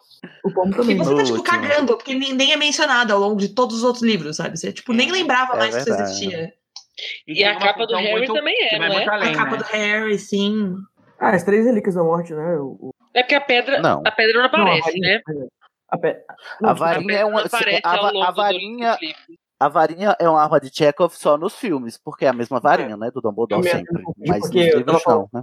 e no final, né, o Dumbledore coloca a pedra dentro do pomo. Mas é porque o pomo, a- o fato de o Harry ter tocado com ele na boca no primeiro livro, ela é relevante pro último livro Sim. também.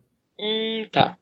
E tem, ó, no terceiro livro, cheio de arma de Chekhov, que é Hermione sumindo e desaparecendo o tempo todo, pra no Uhum. final, né, se revelar que ela, é- ela tá com vira-tempo e tal. É muito legal quando você.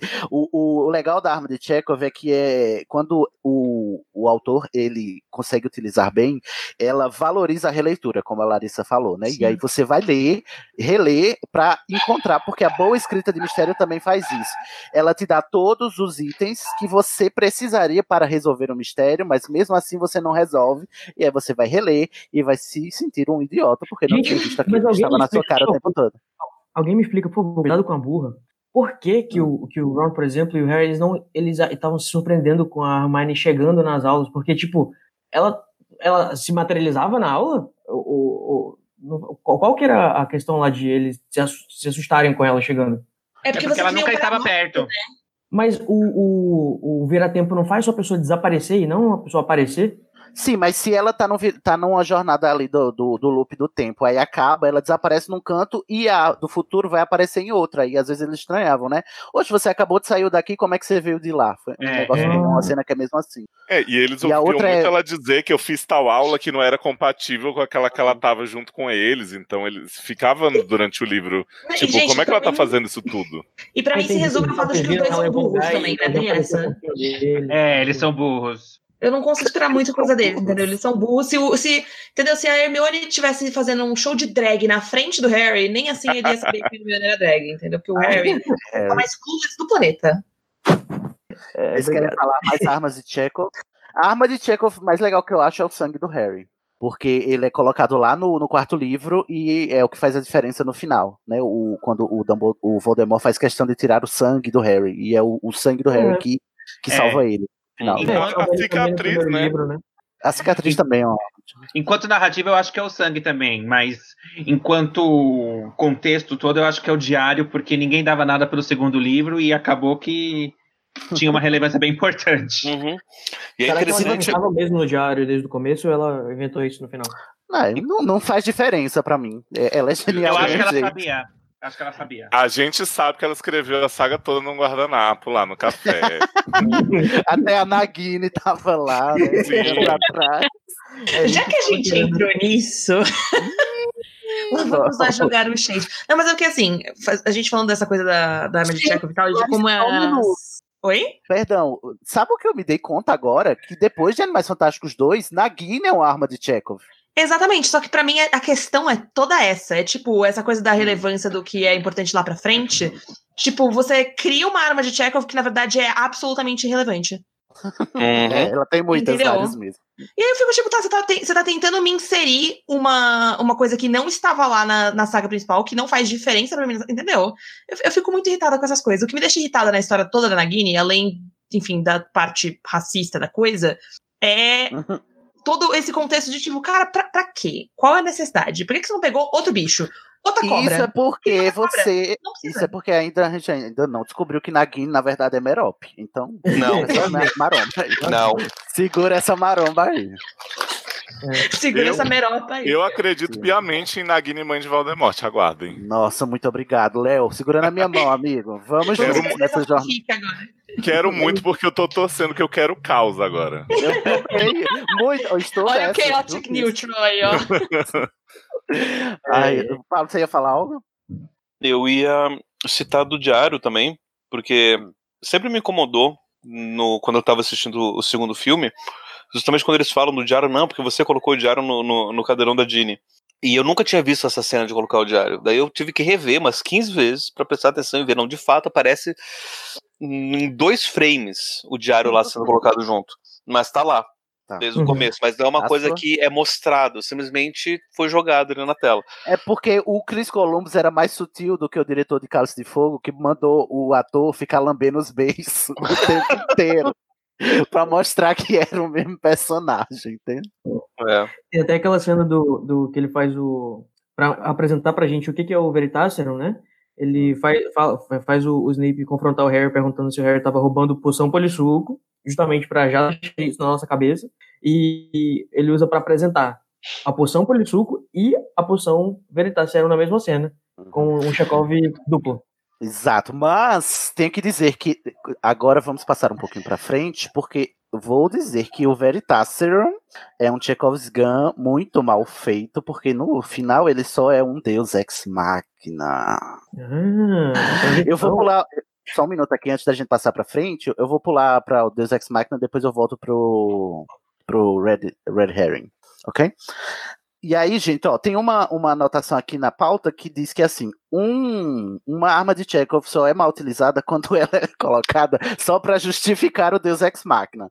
E aí, para mim, é isso que acontece. Nessa hora do Veritaserum, ele só fala isso. Ah, tem uma, peça- uma poção da verdade, que é só pra ter um jeito do vilão contar o, o- inclusive que é um trope, né? O vilão contar o, o plano mal- maligno. Ele tem uma outra Tudo função de uma também. vez. Tem uma função que acontece no outro filme, no outro livro, né, no caso no filme, quando todo mundo fica puta com a, com, com a Cho Chang, porque É, ela verdade. ter, ter contado, e daí o Snape revela pra todo mundo que ele usou a última dose de, de poção da verdade nela, e por isso que ela contou toda a história, então é, Mas não isso é no ela... filme, o filme não conta. Pablo, por favor. Mas no, mas no livro ela Respeita a usa minha a história. ela usa a poção em, em alunos. Sim. É, eu só queria que o Ministério usasse o Veritaserum contra o- o- o- as pessoas é, que tivessem sido presas, é, que iam ser presas, para não prender a pessoa por 12 anos de graça, né? De graça, exatamente. Oh, poxa, Cornélio. Muito obrigada, muito obrigada. Obrigado, prezado.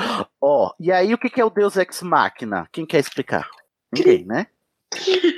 Então vou eu, né? O Deus vai baixar um Deus aqui e vai explicar para nós. Deus Ex Machina, do latim, né? O Deus da máquina. Deus da máquina, dá pra ser um pouco literal nesta hora, é um conceito que vem lá do teatro grego, né? Que, tipo assim, os, os, os poetas gregos, eles piravam muito nas tragédias. Aí chegava no final, não sabia como resolver, ele chegava e dizia assim: então, pronto, chegou um deus aqui, baixou e resolveu tudo, porque ele é onipresente, onipotente. E aí isso virou um clichê que é, e um trope, né? Que é tipo assim, no final, tudo se resolve de um jeito maravilhoso e magnífico, de, do modo que o protagonista jamais conseguiria sozinho. Intervenção Temos divina. Deus- Intervenção divina, exatamente. Temos alguns Deus Ex Machina no, no Harry Potter. O, o que eu queria mais frisar aqui no Deus Ex Machina é que geralmente a gente usa esse termo pejorativamente, né? Tipo assim, eu até brinco, né? Quando um Deus Ex Machina é mal feito, o sinônimo dele é tirou do cu. Porque aí sim, Amo. né? No, no Criança Amaldiçoada, o, o- A peça o. Draco- a peça inteira é tirada do cu, mas o, o, o Draco Começando tira do plot, cu, um tempo, né? Tudo tirado do cu. No Animais Fantásticos o- e onde habitam aquele Tudo é tirado Thunder- do cu. né? Tirado a porção lá do, da memória, a chuva de mijo do Frank tirada do cu. É porque é uma cloaca. É, É a cloaca, exatamente. é Por lá.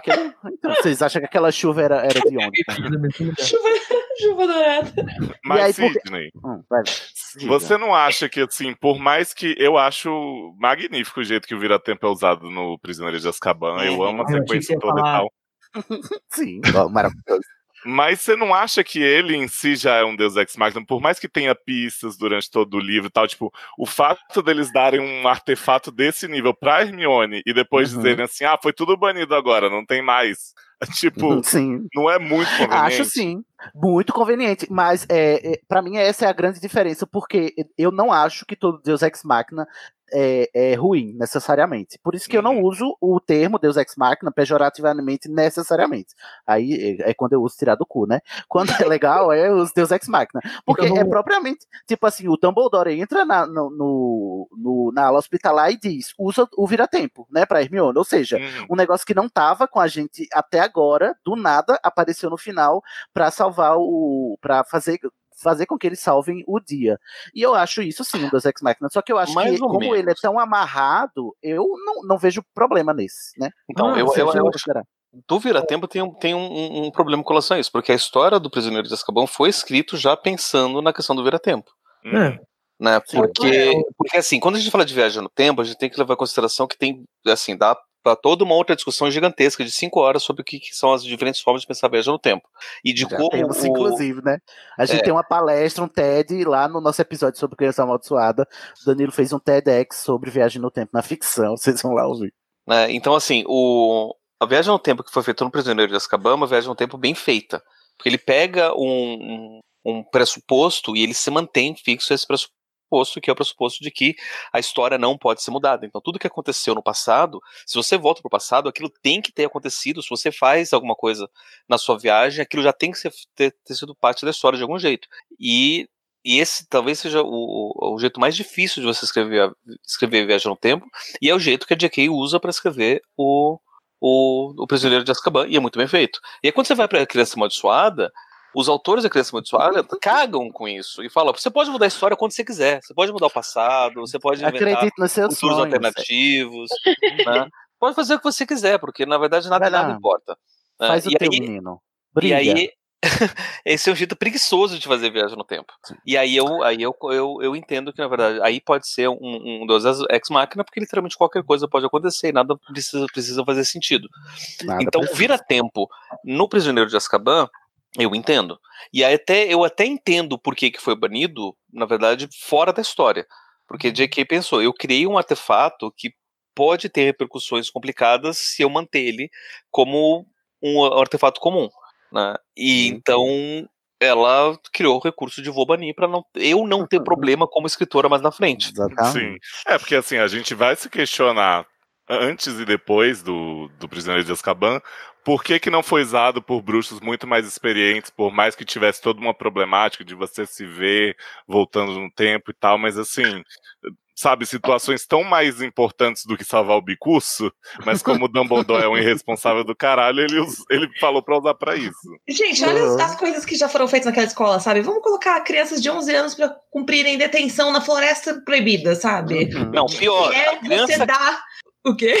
a criança que foi pega, a- a- o, o- crime dela foi estar depois do horário junto com o Hagrid.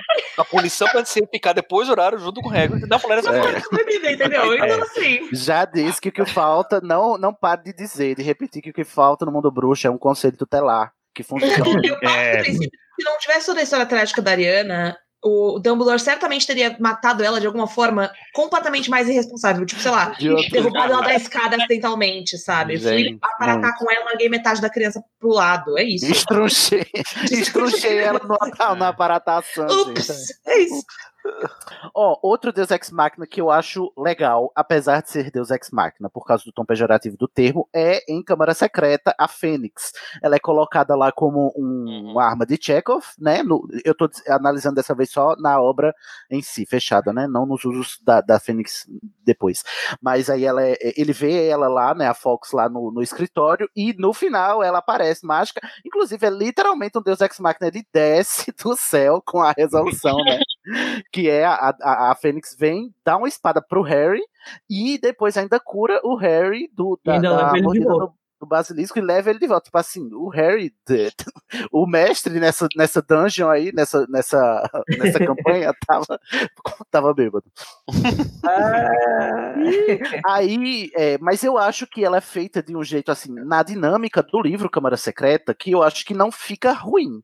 Embora eu, eu ache que é assim, um pouco forçado você pensar num menino de 12 anos é, empalando uma serpente enorme, né, pela boca. acho um pouco, né, assim, mas a gente dá um, um desconto por ser de fantasia, mas eu, eu, eu gosto. Até porque o Câmara Secreta é o livro que eu menos gosto também, então eu dou esse desconto. Porque tudo eu acho um pouco cansativo no Câmara Secreta. Gente, eu acho que a JK tava com um pouquinho de. tava um pouco com preguiça já no final, assim, ela falou: o que, que eu posso fazer para resolver as três. a- a- todas as coisas aqui nessa, nessa câmara? Ah, já sei. Lembra aquela Fênix? Pois é, sua vez de brilhar, querida. Vai. Brilha. Mas Deus Ex vocês se recordam. Ah, Então. quer dizer, outra. Falando Fala- em Fênix.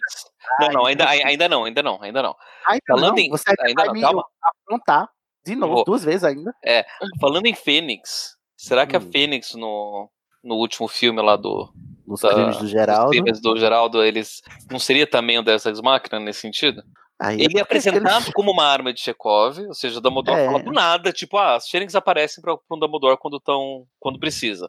Tipo, Uhum. aleatório, gratuito aquela informação, e de repente no final. É né, pra confirmar uma informação, né? Na verdade. né, né? É, também tem. ou, ou, Fazer a gente acreditar. É, e o que é pior, por isso que eu tô falando que é o Deus Ex Machina, porque, né, tipo, aparece do nada, literalmente também vindo do céu, pra trazer alguma coisa que. Não, o que será É, que tá mas- acontecendo? É que na verdade ela não resolve nada, né? Porque se o Grindelwald tivesse chegado e falado assim, você é irmão de Dumbledore, tan, tan, tan, tan, sem a Fênix, estaria na mesma, eu acho. Porque o Credence não sabe o que é a Fênix, né? Ele não, Não, sabe o mas que... pois é. Ele não, É não essa conversou com o Dumbledore, né? Não, essa é informação pra gente. Pro, leitor, gente, é. pro, pro, pro espectador, porque só o espectador sabe. Só o espectador conseguiu reunir essas duas informações. Ninguém na história tem isso. É, porque lá no filme o Credence só olhou pra cima e disse que maneiro, né? Ele não sabe o que significa, né? É, pra, ainda, mim, né? pra mim, o grande deus ex machina de Animais Fantásticos, inclusive é, eu ouvi vocês recentemente falando do segundo, é a memória seletiva do Jacob, né? Que só esquecia as partes ruins. Porque Não, assim. é, esse é. Tipo, vamos fazer um nada, mega ele tá final resolvido. emocionante, ó, todo mundo vai esquecer, nossa, que barra. E aí, de repente, ele fala, ah, menino, não deu certo não. E aí ela me contou o restante. E é isso. Contou o resto. Adoro. Aquilo ali foi só pra vocês ficarem tristes no final do filme, mas cancela. Cancela. Lumos Maxima. Lumos Maxima. Chegamos então. Ah, sim, o último, né? É. Exato, porque agora a rixa vai começar. vai começar mesmo. Porque certas pessoas nesse podcast Aham. afirmam que É. a aliança das varinhas é um deus ex machina. O que é que Sim. Ai, por favor. Assim, eu acho Larissa, que. me defenda. Não, Ah, tá. Vai lá. Code, Larissa. você tá errado. Cara. Você já tá errado. Você tá errado. Você É não, um você não acredita na Aliança das Vezes, já tá errado. Larissa, eu, eu tenho um- a, a minha outra esperança é você, Larissa. Porque todas as pessoas aqui acreditam que sejam Deus Ex Machina. Pelo menos as que eu tenho conhecimento. Eu não Olha, acredito que a aliança das varinhas seja uma ex-máquina. Eu acho que o fato da, da Allegiance, lá, a, a, a lealdade da varinha se, se, ser entre Aí eu varinhas. falei assim, aliança, né? Lealdade. É? Tá louco. De ela ser entre, sei lá, Wi- Wi-Fi, é que eu já não concordo. Wi-Fi. Ai, eu fico muito afrontado com isso, gente, pelo amor de Deus. Eu vou sair desse podcast. Então, já começa por aí, né? Porque eu defendo que esse é o recurso da Ex Machina forte. Porque como que você vai justificar toda a bagunça que foi criada de que a, a, a arma não era do Snape, era de outra pessoa e não sei o que, então vamos criar esse recurso, porque não tinha sido apresentado em nenhum outro momento, em nenhum outro lugar, em nenhum outro dos, dos Mas, livros. gente, a va- barra da varinha vem do primeiro livro. Mas não essa é a gente. propriedade de Mas Wi-Fi. não essa coisa de que perdi a aliança, Mas até porque eu roubei a o varinha Crux do outro, também- perdi. Gente, Horcrux você também só conheceram no final do, do sexto livro, vocês estão de boa com as Horcrux aí. Não, Eu concordo, Mas eu concordo com o Cid. diferença. Eu concordo com o Cid. Eu não acredito não, que a Larissa vai me decepcionar. Não, não, não, assim, assim, eu sendo muito sincero. Vamos lá, vamos lá. Eu- Vamos ver se eu consigo explicar o meu ponto. Eu não acho que seja. Você fazendo aquela sua separação entre Deus, Deus Ex Machina e tirado do cu, eu acho Hum. que é um Deus Ex Machina, mas eu não, seja, eu não acho que seja tirado do cu. Por quê? É, Aceito. eu entendo tá- e eu concordo com aquilo que eles falaram, que é tipo, que é um recurso que ele é apresentado do nada, enfim, eles. E eu acho que ele é conveniente porque ele, porque que a gente precisa fazer. E a conveniência vem do quê? A gente precisa de uma explicação de como que funciona a lógica da, da varinha das varinhas, por que, que é importante, é, enfim, como que é feita essa tomada de, de varinha e tal. Então, eu, eu entendo que seja um recurso necessário e conveniente. Eu acho que ela, que ela não teria outra maneira, ou talvez tivesse, mas assim, acho que a maneira mais prática de você fazer isso, envolvendo menos fatores, é falando dessa questão da, da lista das varinhas. Porém, assim, ela de fato não, não é explorada desde cedo, assim. O que você tem antes é tipo, ah, a varinha escolhe dono, show. Em algum momento fala a varinha escolhe dono e a varinha sempre vai escolher dono?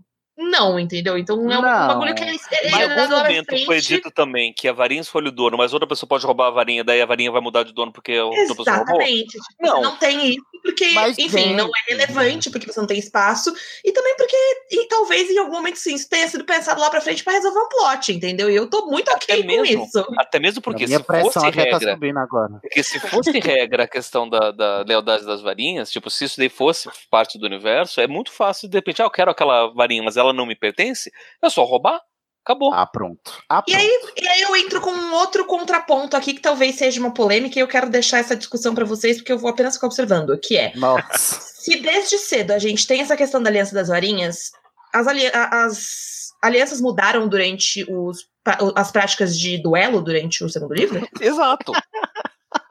Toda Né? vez esse plot, eu Toda não vez, aguento entendeu? mais. Alguém, toda vez que a gente vai lá e solta um Expelliarmus, todo, todas as, as alianças mudaram? Todo mundo, na verdade, rolou uma Virou orgia das agora? Oi, Você figurinha. Varinhas são bipolares? Poliamor da varinha?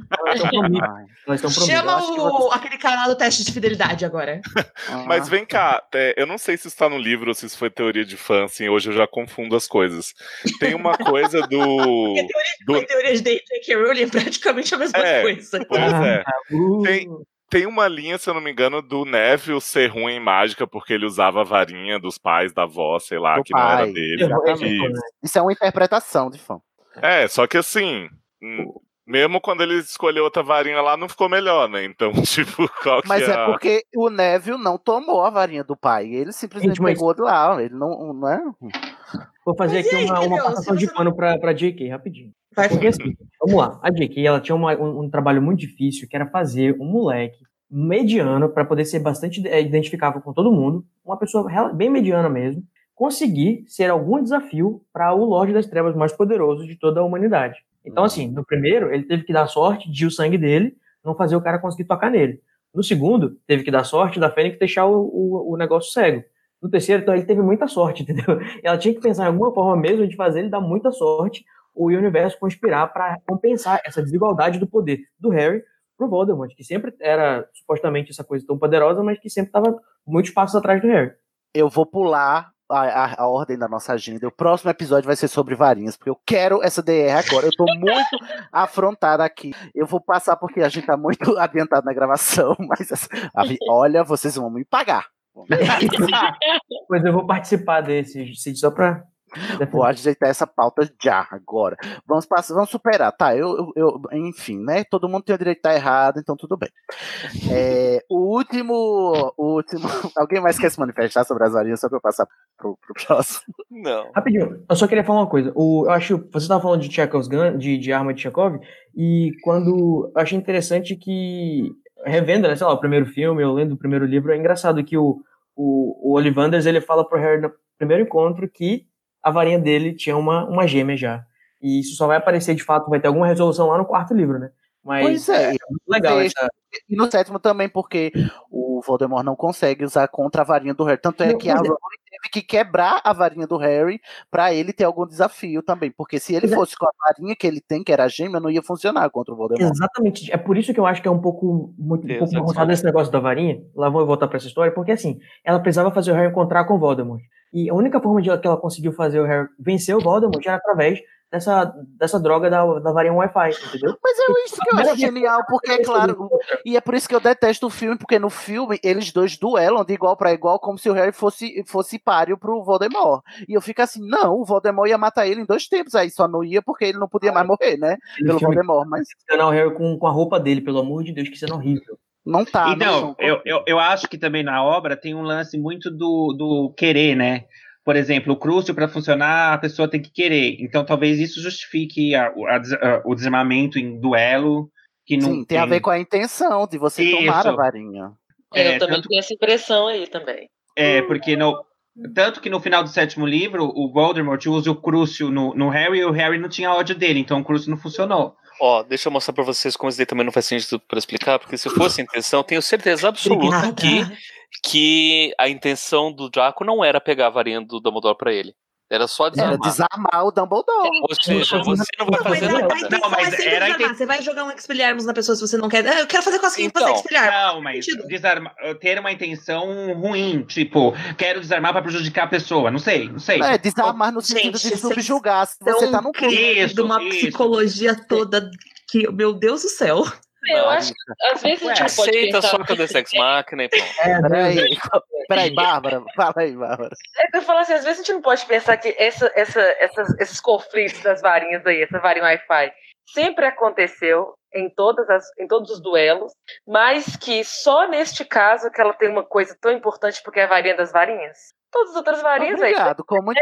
Muito que vai, Até porque o Harry destruiu, o Harry destruiu um Horcrux e só foi importante lá no sexto livro. É, tipo, tipo isso. Então, pau quebrando e aí, vida que segue, você pega a varinha que restou pra você e continua andando na vida, meu filho. É isso que você tem hoje. Só Mas que aí- nesse caso era a varinha das varinhas, aí se você pega ela, se você pega aquele poder pra você, aí você fica cabuloso, nervoso. Mas Mas aí você tem que pensar que as varinhas das pessoas que foram desarmadas continuam funcionando normalmente. Último. continua, continua. Elas continuam funcionando normalmente, na verdade. Voltei, Não gente. tão normal. Voltou. Voltou, Cid. Não tão normalmente, mas eu acho que normalmente. De algum jeito. Elas continuam funcionando. Então, Então, por isso que Chega, chega! Por isso que foi tirado do cu. Eu tô muito Não, não, revoltado não. com o Brasil. Eu acho que não foi tirado do cu, eu tô do lado do Cid. Foi tirado de onde, então? Da criatividade, Ué. da mente gênia da Rowling. Lumos Maxima. Lumos Maxima. Vamos passar para o último, o nosso último trope hoje, que a gente trouxe aqui e separamos, que é o Red Herring, e dessa vez eu vou usar, você a Sasha, igual Code, porque é, realmente não tem uma tradução muito bem literal para o termo, embora a gente use o, o termo, como é pista falsa. Tem, tem uma tradução que é a melhor tradução de todas, que foi dada pelo desenho animado do Pequeno Scooby-Doo, que é, o Ruivo Herring. Ruivo Herring, eu amo. Tá? Pra, quem não sabe, pra quem não tem idade, tem um desenho do Pequeno Scooby-Doo e tinha um personagem que era o Ruivo Herring, que sempre Melhor desenho. Todo momento o Fred dizia, ah, eu sei quem é que tá por trás disso daí, é o Ruivo Ering. É o Ruivo E quem assistia em português pensava que era o Ruivo Ering, que era o personagem, né? Primeiro Que era nome Ruivo, ruivo, que era né? Ruivo e sobrenome Ering. Beleza, de boa. Mas em inglês o nome dele é Red Herring, Red Harry. E quem Nossa, sabe do- dublagem, melhor tradução. né? Então é o Ruivo Ering. Ó, vou- então vamos aqui, né, para o, a ABNT 2019 do Estação 93 Quartos. Não vai ser arenque vermelho, não vai ser arenque defumado, não vai ser é, pista falsa, vai ser ruivo herring. Então, o que é o ruivo herring ou pista falsa? É assim, é quando você bota uma arma de Chekhov, mas é só pegadinha do malandro, Uhum. né? Que aí, você- olha, podemos pensar em ruivos herrings, por exemplo, mais claramente no quarto livro, Cálice de Fogo, que tem tipo 100. É, geralmente é usado assim para você pensar que é outra pessoa. Geralmente é o, o vilão, né? Nu- Numa narrativa de mistério, você é levado a pensar que o vilão é uma pessoa, mas na verdade é outra. O exemplo mais claro e óbvio é o Snape no no no, cama- no, primeiro. Filosofal, né? Na verdade, o O Snape na série inteira, né? É. Na série inteira, um pouco. Não querer passar pano pra ele porque eu odeio, assim, no final das contas ele não era vilão, ele é só uma pessoa bosta. Só, É. só um ser humano lixo. E tem no segundo livro o. é, é, todo mundo tá pensando. O próprio Ruivo Herring é o Harry, né? Porque todo mundo acha que é ele, o, O herdeiro do- lá do Sonserina. E na verdade era a Gina, gente. Possuída pelo ritmo ragatanga. o terceiro livro, o Ruivo Herring, é o Lupin, né? Que a gente acha que é ele o vilão, mas na verdade era o rato do Rony. Eu achei. E um o pouco- Sirius, né? E o Sirius também. É. É, o Sirius O é o Lupin e o. Sirius. No quarto a gente tem vários. Tem o Karkaroff, a gente tem o, o, o Bartol Crouch, que na verdade é o vilão de verdade, né? Mas aí também tem aquele povo todo que chega pro torneio Tribruxo, a própria Rita Skeeter, o, o homem lá dos, dos jogos, como é o nome dele, gente? É, o, o Ludo, Ludo Bergman. Bergman. Isso. E várias pessoas são os Ruivos Herrings também daqui. Mas aí a gente tá falando só em termos de, de, de personagens, né? Mas também existem é, é, mecanismos e, e dispositivos também que são é, pistas falsas. Só que eu tô, eu tô com dificuldade de pensar em alguma. Quais são? Não, gente? eu Pensa quero, aí. eu quero dizer que o, no, o, dos crimes de, de- do, do Geraldo lá, Hum. toda a trama final do, do Dumbledore é um, um, um Ruivo Eren. Ruivo Harry. Ah, gente, É. será? Eu acho que sim. É, Vai, até vai, vai se resolver de algum outro jeito, mas eu acho que é o Eren pra todo mundo achar, meu Deus, o que aconteceu, que a gente não sabe o que aconteceu. Eu concordo. Mas é um- uma pista falsa ali gigantesca. Não. No, No primeiro Animais Fantásticos, eles ficam tentando fazer o joguinho da menina parecer ser o Obscuros, né? O tempo inteiro. Exato. ah, sim, aquela música do demônio, né? Fica todo o tempo A, a na cara própria, dela. a própria morte do Dumbledore é um pouco isso também, né? Porque todo mundo achava que ele tinha morrido, que tinha sido o. o, o... Ué, mas ele morreu. Não, tipo, morrido por uma questão de que, ah, sei lá, mataram ele. Mas não, ele tava planejando morrer mesmo. Ah, sim, sim. É, a varinha das varinhas é um Ruivo Harry, não é um Deus É. Ex Machina. Né? Fica aí a dica. Uhum. Ui, que mais?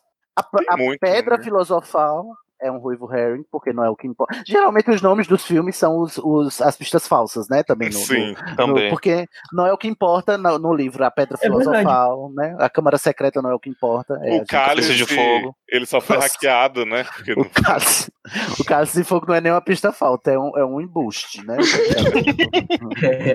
É um- uma farsa aquele cálice. É porque se o livro se chamasse O Torneio Tribruxo, caberia perfeitamente. Assim. Né? É, né? É, Só é. não- eu acho que só não tem é, pista falsa no título da Ordem da Fênix, né? Sim. Porque. Ah, e Relíquias da Morte também não.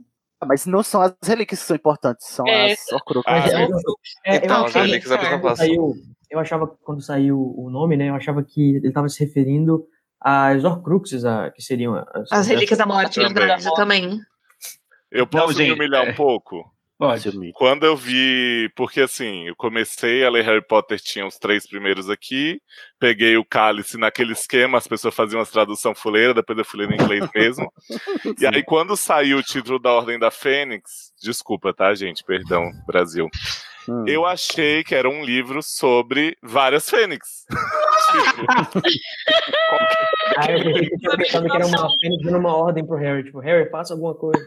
também não mas eu também achei, assim ô Léozio. Fuder, filho da puta, vai embora. Eu tô com você. Até porque a gente tem uma Fênix no- na sala do, do Dumbledore, por que, que eu não acharia que era? Gente, eu tô rasgando a minha cara aqui da risada. A Fênix falando. Quando, quando lançou o, o primeiro Não, era livro. tipo um, um bando Aqui de. Fênix. Isso, um alinhamento, assim, um grupo. E a Fox ia ser a primeira, a Sim, elas sétima. Ela ia ser a líder eu tô imaginando? Tá ligado da e tem os passarinhos indo pro sul, assim, naquela formação de assim, tô imaginando isso. Vamos todas pra lá, meninas! Exato. Formação em V. Exatamente. Quando, quando lançou o primeiro livro aqui no Brasil, é, não tinha o segundo ainda, e eu, eu. Quando lançou o segundo, eu vi Câmara Secreta. Aí eu pensei, caralho, que a autora, falta de criatividade, vai voltar para o salpão do primeiro livro? Eu achei que, aque- que eles iam voltar para aquela. aquela, aquela Câmara. Olha, realmente, criança tem que acabar a criança, né? Gente, é isso. Eu tô exausta, morta com farofa. Vocês querem que eu fale mais alguma coisa? Não. Já chega, né? Vamos encerrar então. Olha, gente, a gente poderia falar, ficar aqui horas e horas, mas a, a Rowling não merece, né? Não, Ultimamente. imagina. porque ela tá fazendo Merop, mãe de Nagini, nesse, Não.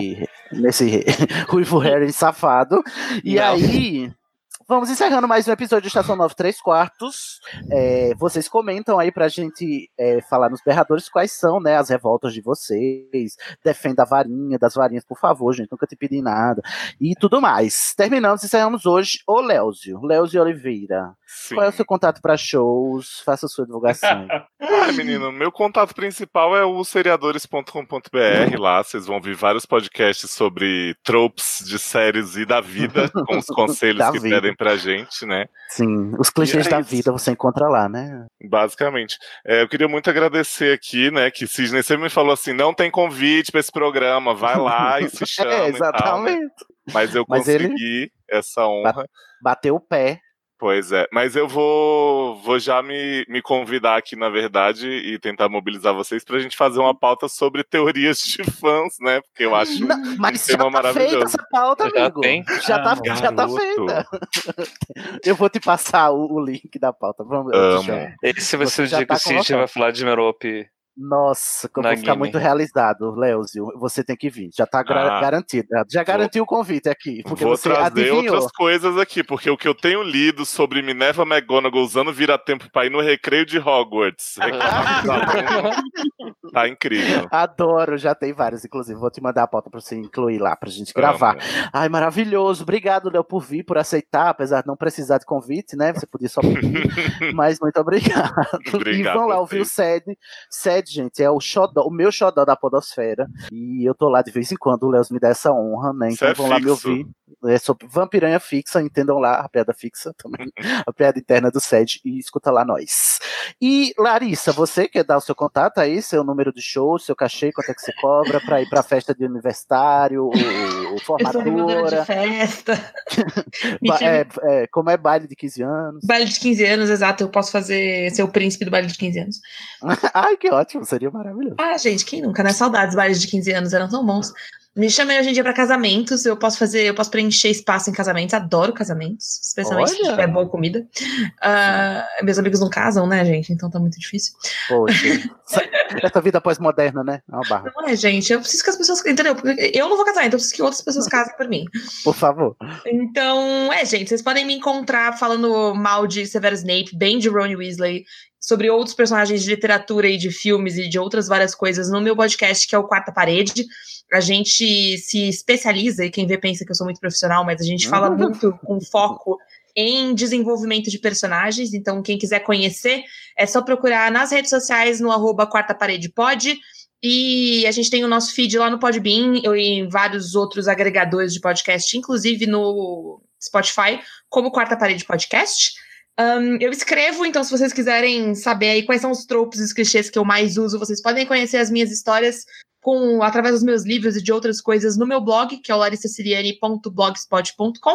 E é isso, gente. Muito obrigada por vocês terem me chamado. Adorei. Sempre, adoro- sempre gosto de uma desculpa pra falar de Harry Potter, pra não passar pano nas coisas que eu não gosto, pra enaltecer as coisas que eu gosto. Então, muito obrigada mesmo pelo convite, viu? Olha, eu quero você de novo aqui, que eu já sei que a gente vai ter uma rixa severíssima, fortíssima, porque eu tô vendo que você, você é minha É, você tá- parece que você é minha antagonista aqui na- na- nas, nas paradas. Então, Você é quero- faxineira eu do quero- Snape, Sidney? Eu não, mas Então, a, então a Mas gente o- consegue se resolver. Rony Weasley não me desce, tá? Inclusive esse Ah. chip, Hermione, não tá, não tá certo. Sai da minha acabar- frente, Cid. Tem que acabar a Hermione. Sai da minha Res- frente. Respeita o Ruivo Herring original, né, gente? Adoro. Gente, mais alguém quer fazer algum jabá? Pablo, você quer? Arroba. Ah, Arroba. eu tô no Twitter, no arroba PSIS, também me achem por aí no Facebook, mitografias.com.br. E por enquanto é isso. Em breve tem mais, mas por enquanto é isso. Ô, Bruno, e você, quer divulgar alguma coisa? Não, não, só de boa. Só, só dar um tchauzinho, né? Tchau, gente. Um beijo. Calma, gente, ainda vai se despedir, Fernando. Não, você já, você já quer sair, já quer ir embora. Bárbara Rosa, você que agora é pós-doutora, Ui. você vai, você vai voltar a se misturar conosco? Nossa, mais que tudo na minha vida, preciso disso pra manter minha sanidade. Só isso que eu digo. Então volte mais, tá, querida? Queremos Tá, você obrigada, aqui. amor. A, Você a tá única grife POC que eu não, não tenho é, ranço.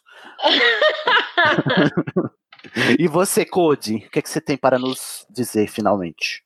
Quero só mandar um beijo pra todo mundo que nos ouve. Beijar. Nossa, que sexy. Muito bem, o Estação 9 3 Quartos, vocês já sabem, é um podcast colaborativo em parceria com o coletivo de podcasts É Pau é Pedra e o site animagos.com.br. Ser colaborativo significa que você que está nos ouvindo pode pedir para participar, não precisa fazer que nem o Léo, fazer a princesa, esperar ser convidado, tá? É só ir lá nas nossas Que redes absurdo. e levantar a mãozinha onde é que você nos encontra, até para conversar com a gente sobre a obra. É um grupo de Potterheads muito engajado na Pottermania. Você vai lá no Facebook, lá no nosso grupo, é facebook.com/barra grupos barra estação 934. Você nos segue no Twitter, no arroba estação 934, ou você escreve um berrador pra gente no e-mail berrador.934 arroba animagos.com br manda berrador porque eu tô com raiva, com ódio, tô tomando nojo de vocês que não estão mais escrevendo berradores. Eu vou mandar, agora eu vou mandar mais crucio, não, vou mandar a Vada Kedavra mesmo, para vocês que não estão mais comentando nos episódios. Se o próximo berradores flopar, a culpa é de vocês, eu não digo é nada. Depois vão reclamar da, da- do Deus Ex Machina da varinha, eu quero mesmo ver. Muito bem, mas eu amo todos. Eu todo mundo, vou matar você. Eu Foi vou bem matar vocês. viu, Sidney? Eu vou matar vocês, mas é com carinho, tá, gente? É carinhosa. Vamos mandar um tchauzinho mágico em 3, 2, 1. Tchau! Gente, já faz 84 anos. Agora vou me despedir. Mal feito, feito.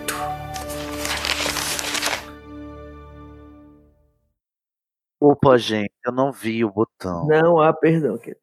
Era o que você tava dizendo dos cromossomos. Eita, Ai, não lembro, né? Tá de, de quê? De ressaca, né, Code? jamais, querido. Eu bebi quatro cervejas ontem. Tá boa. Meu Deus, você bebeu quatro cervejas só. Parecia Por que por mais. acaso eu me comportei como se eu tivesse bebido mais? Não, porque foram mais de três horas. É porque tava muito longe a cerveja, eu não queria ficar levantando pra pegar. Muito longe. Eu ia ter, que- eu ia ter que deixar, eu ia ter que deixar vocês esperando e tal. Já basta vezes que eu tive que ir no banheiro. Você já ah, na próxima sábado você já bota um, um- como é Um cooler. isopor, um cooler.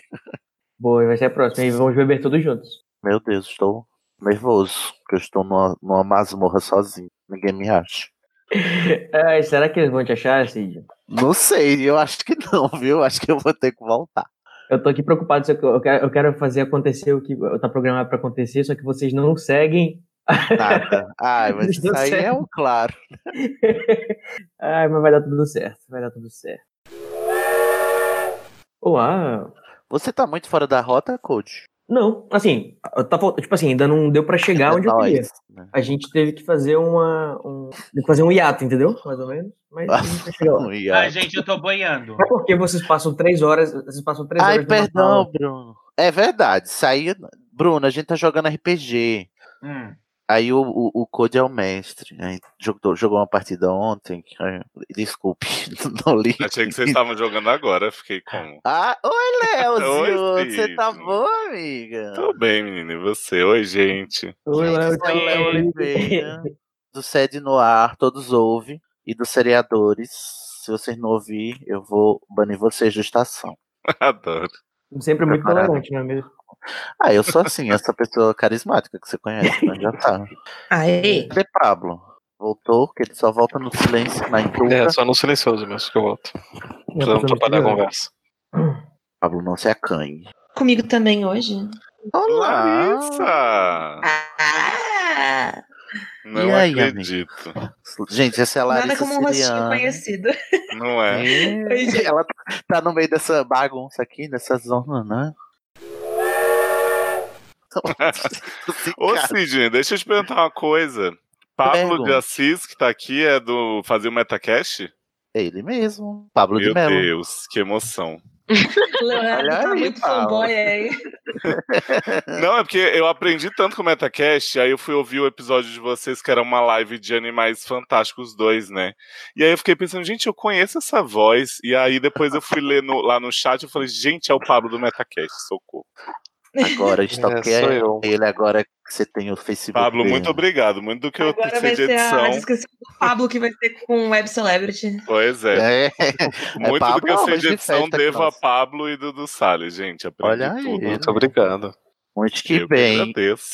Olha, gente, se vocês não forem alfabetizados em inglês, o Júnior vai traduzir todas, tra- todos os termos que ele botou aqui. que eu vou castigar ele, que essa Sasha não sabe falar português.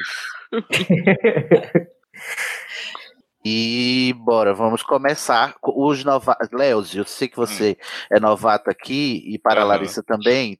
Quando chega alguém pela primeira vez, a gente faz a ficha corrida. Pergunta o patrono, a escola, a casa de Hogwarts e a casa de Ilvermorny. Então, vocês... Fudeu, não sei a minha de Morning, eu não sei quais não são sei. as opções. então tá bom. Então deixa aí. Não, é, é assim que a gente já, já o segue. patrono tem que fazer o teste também ou eu que escolho? Você não, não fez o teste do patrono? Ah, pera um fiz. minuto. Que tipo de Potterhead É é isso, você, então, Leozinho? né? O Leonardo é um poser. Não, sabe o que acontece? Eu devo ter feito há muitos anos, mas eu não sei qual é a minha conta mais que eu usava, tanto que eu fiz recentemente pra ver a casa de novo, deu a que eu sei que é no meu coração, graças a Deus, mas eu não Você refiz quer- os outros. Vou fazer agora, enquanto vocês Faça vão... aí. Enquanto, enquanto eu faço a introdução, você faz aí. Este podcast foi editado por É pau, é pedra.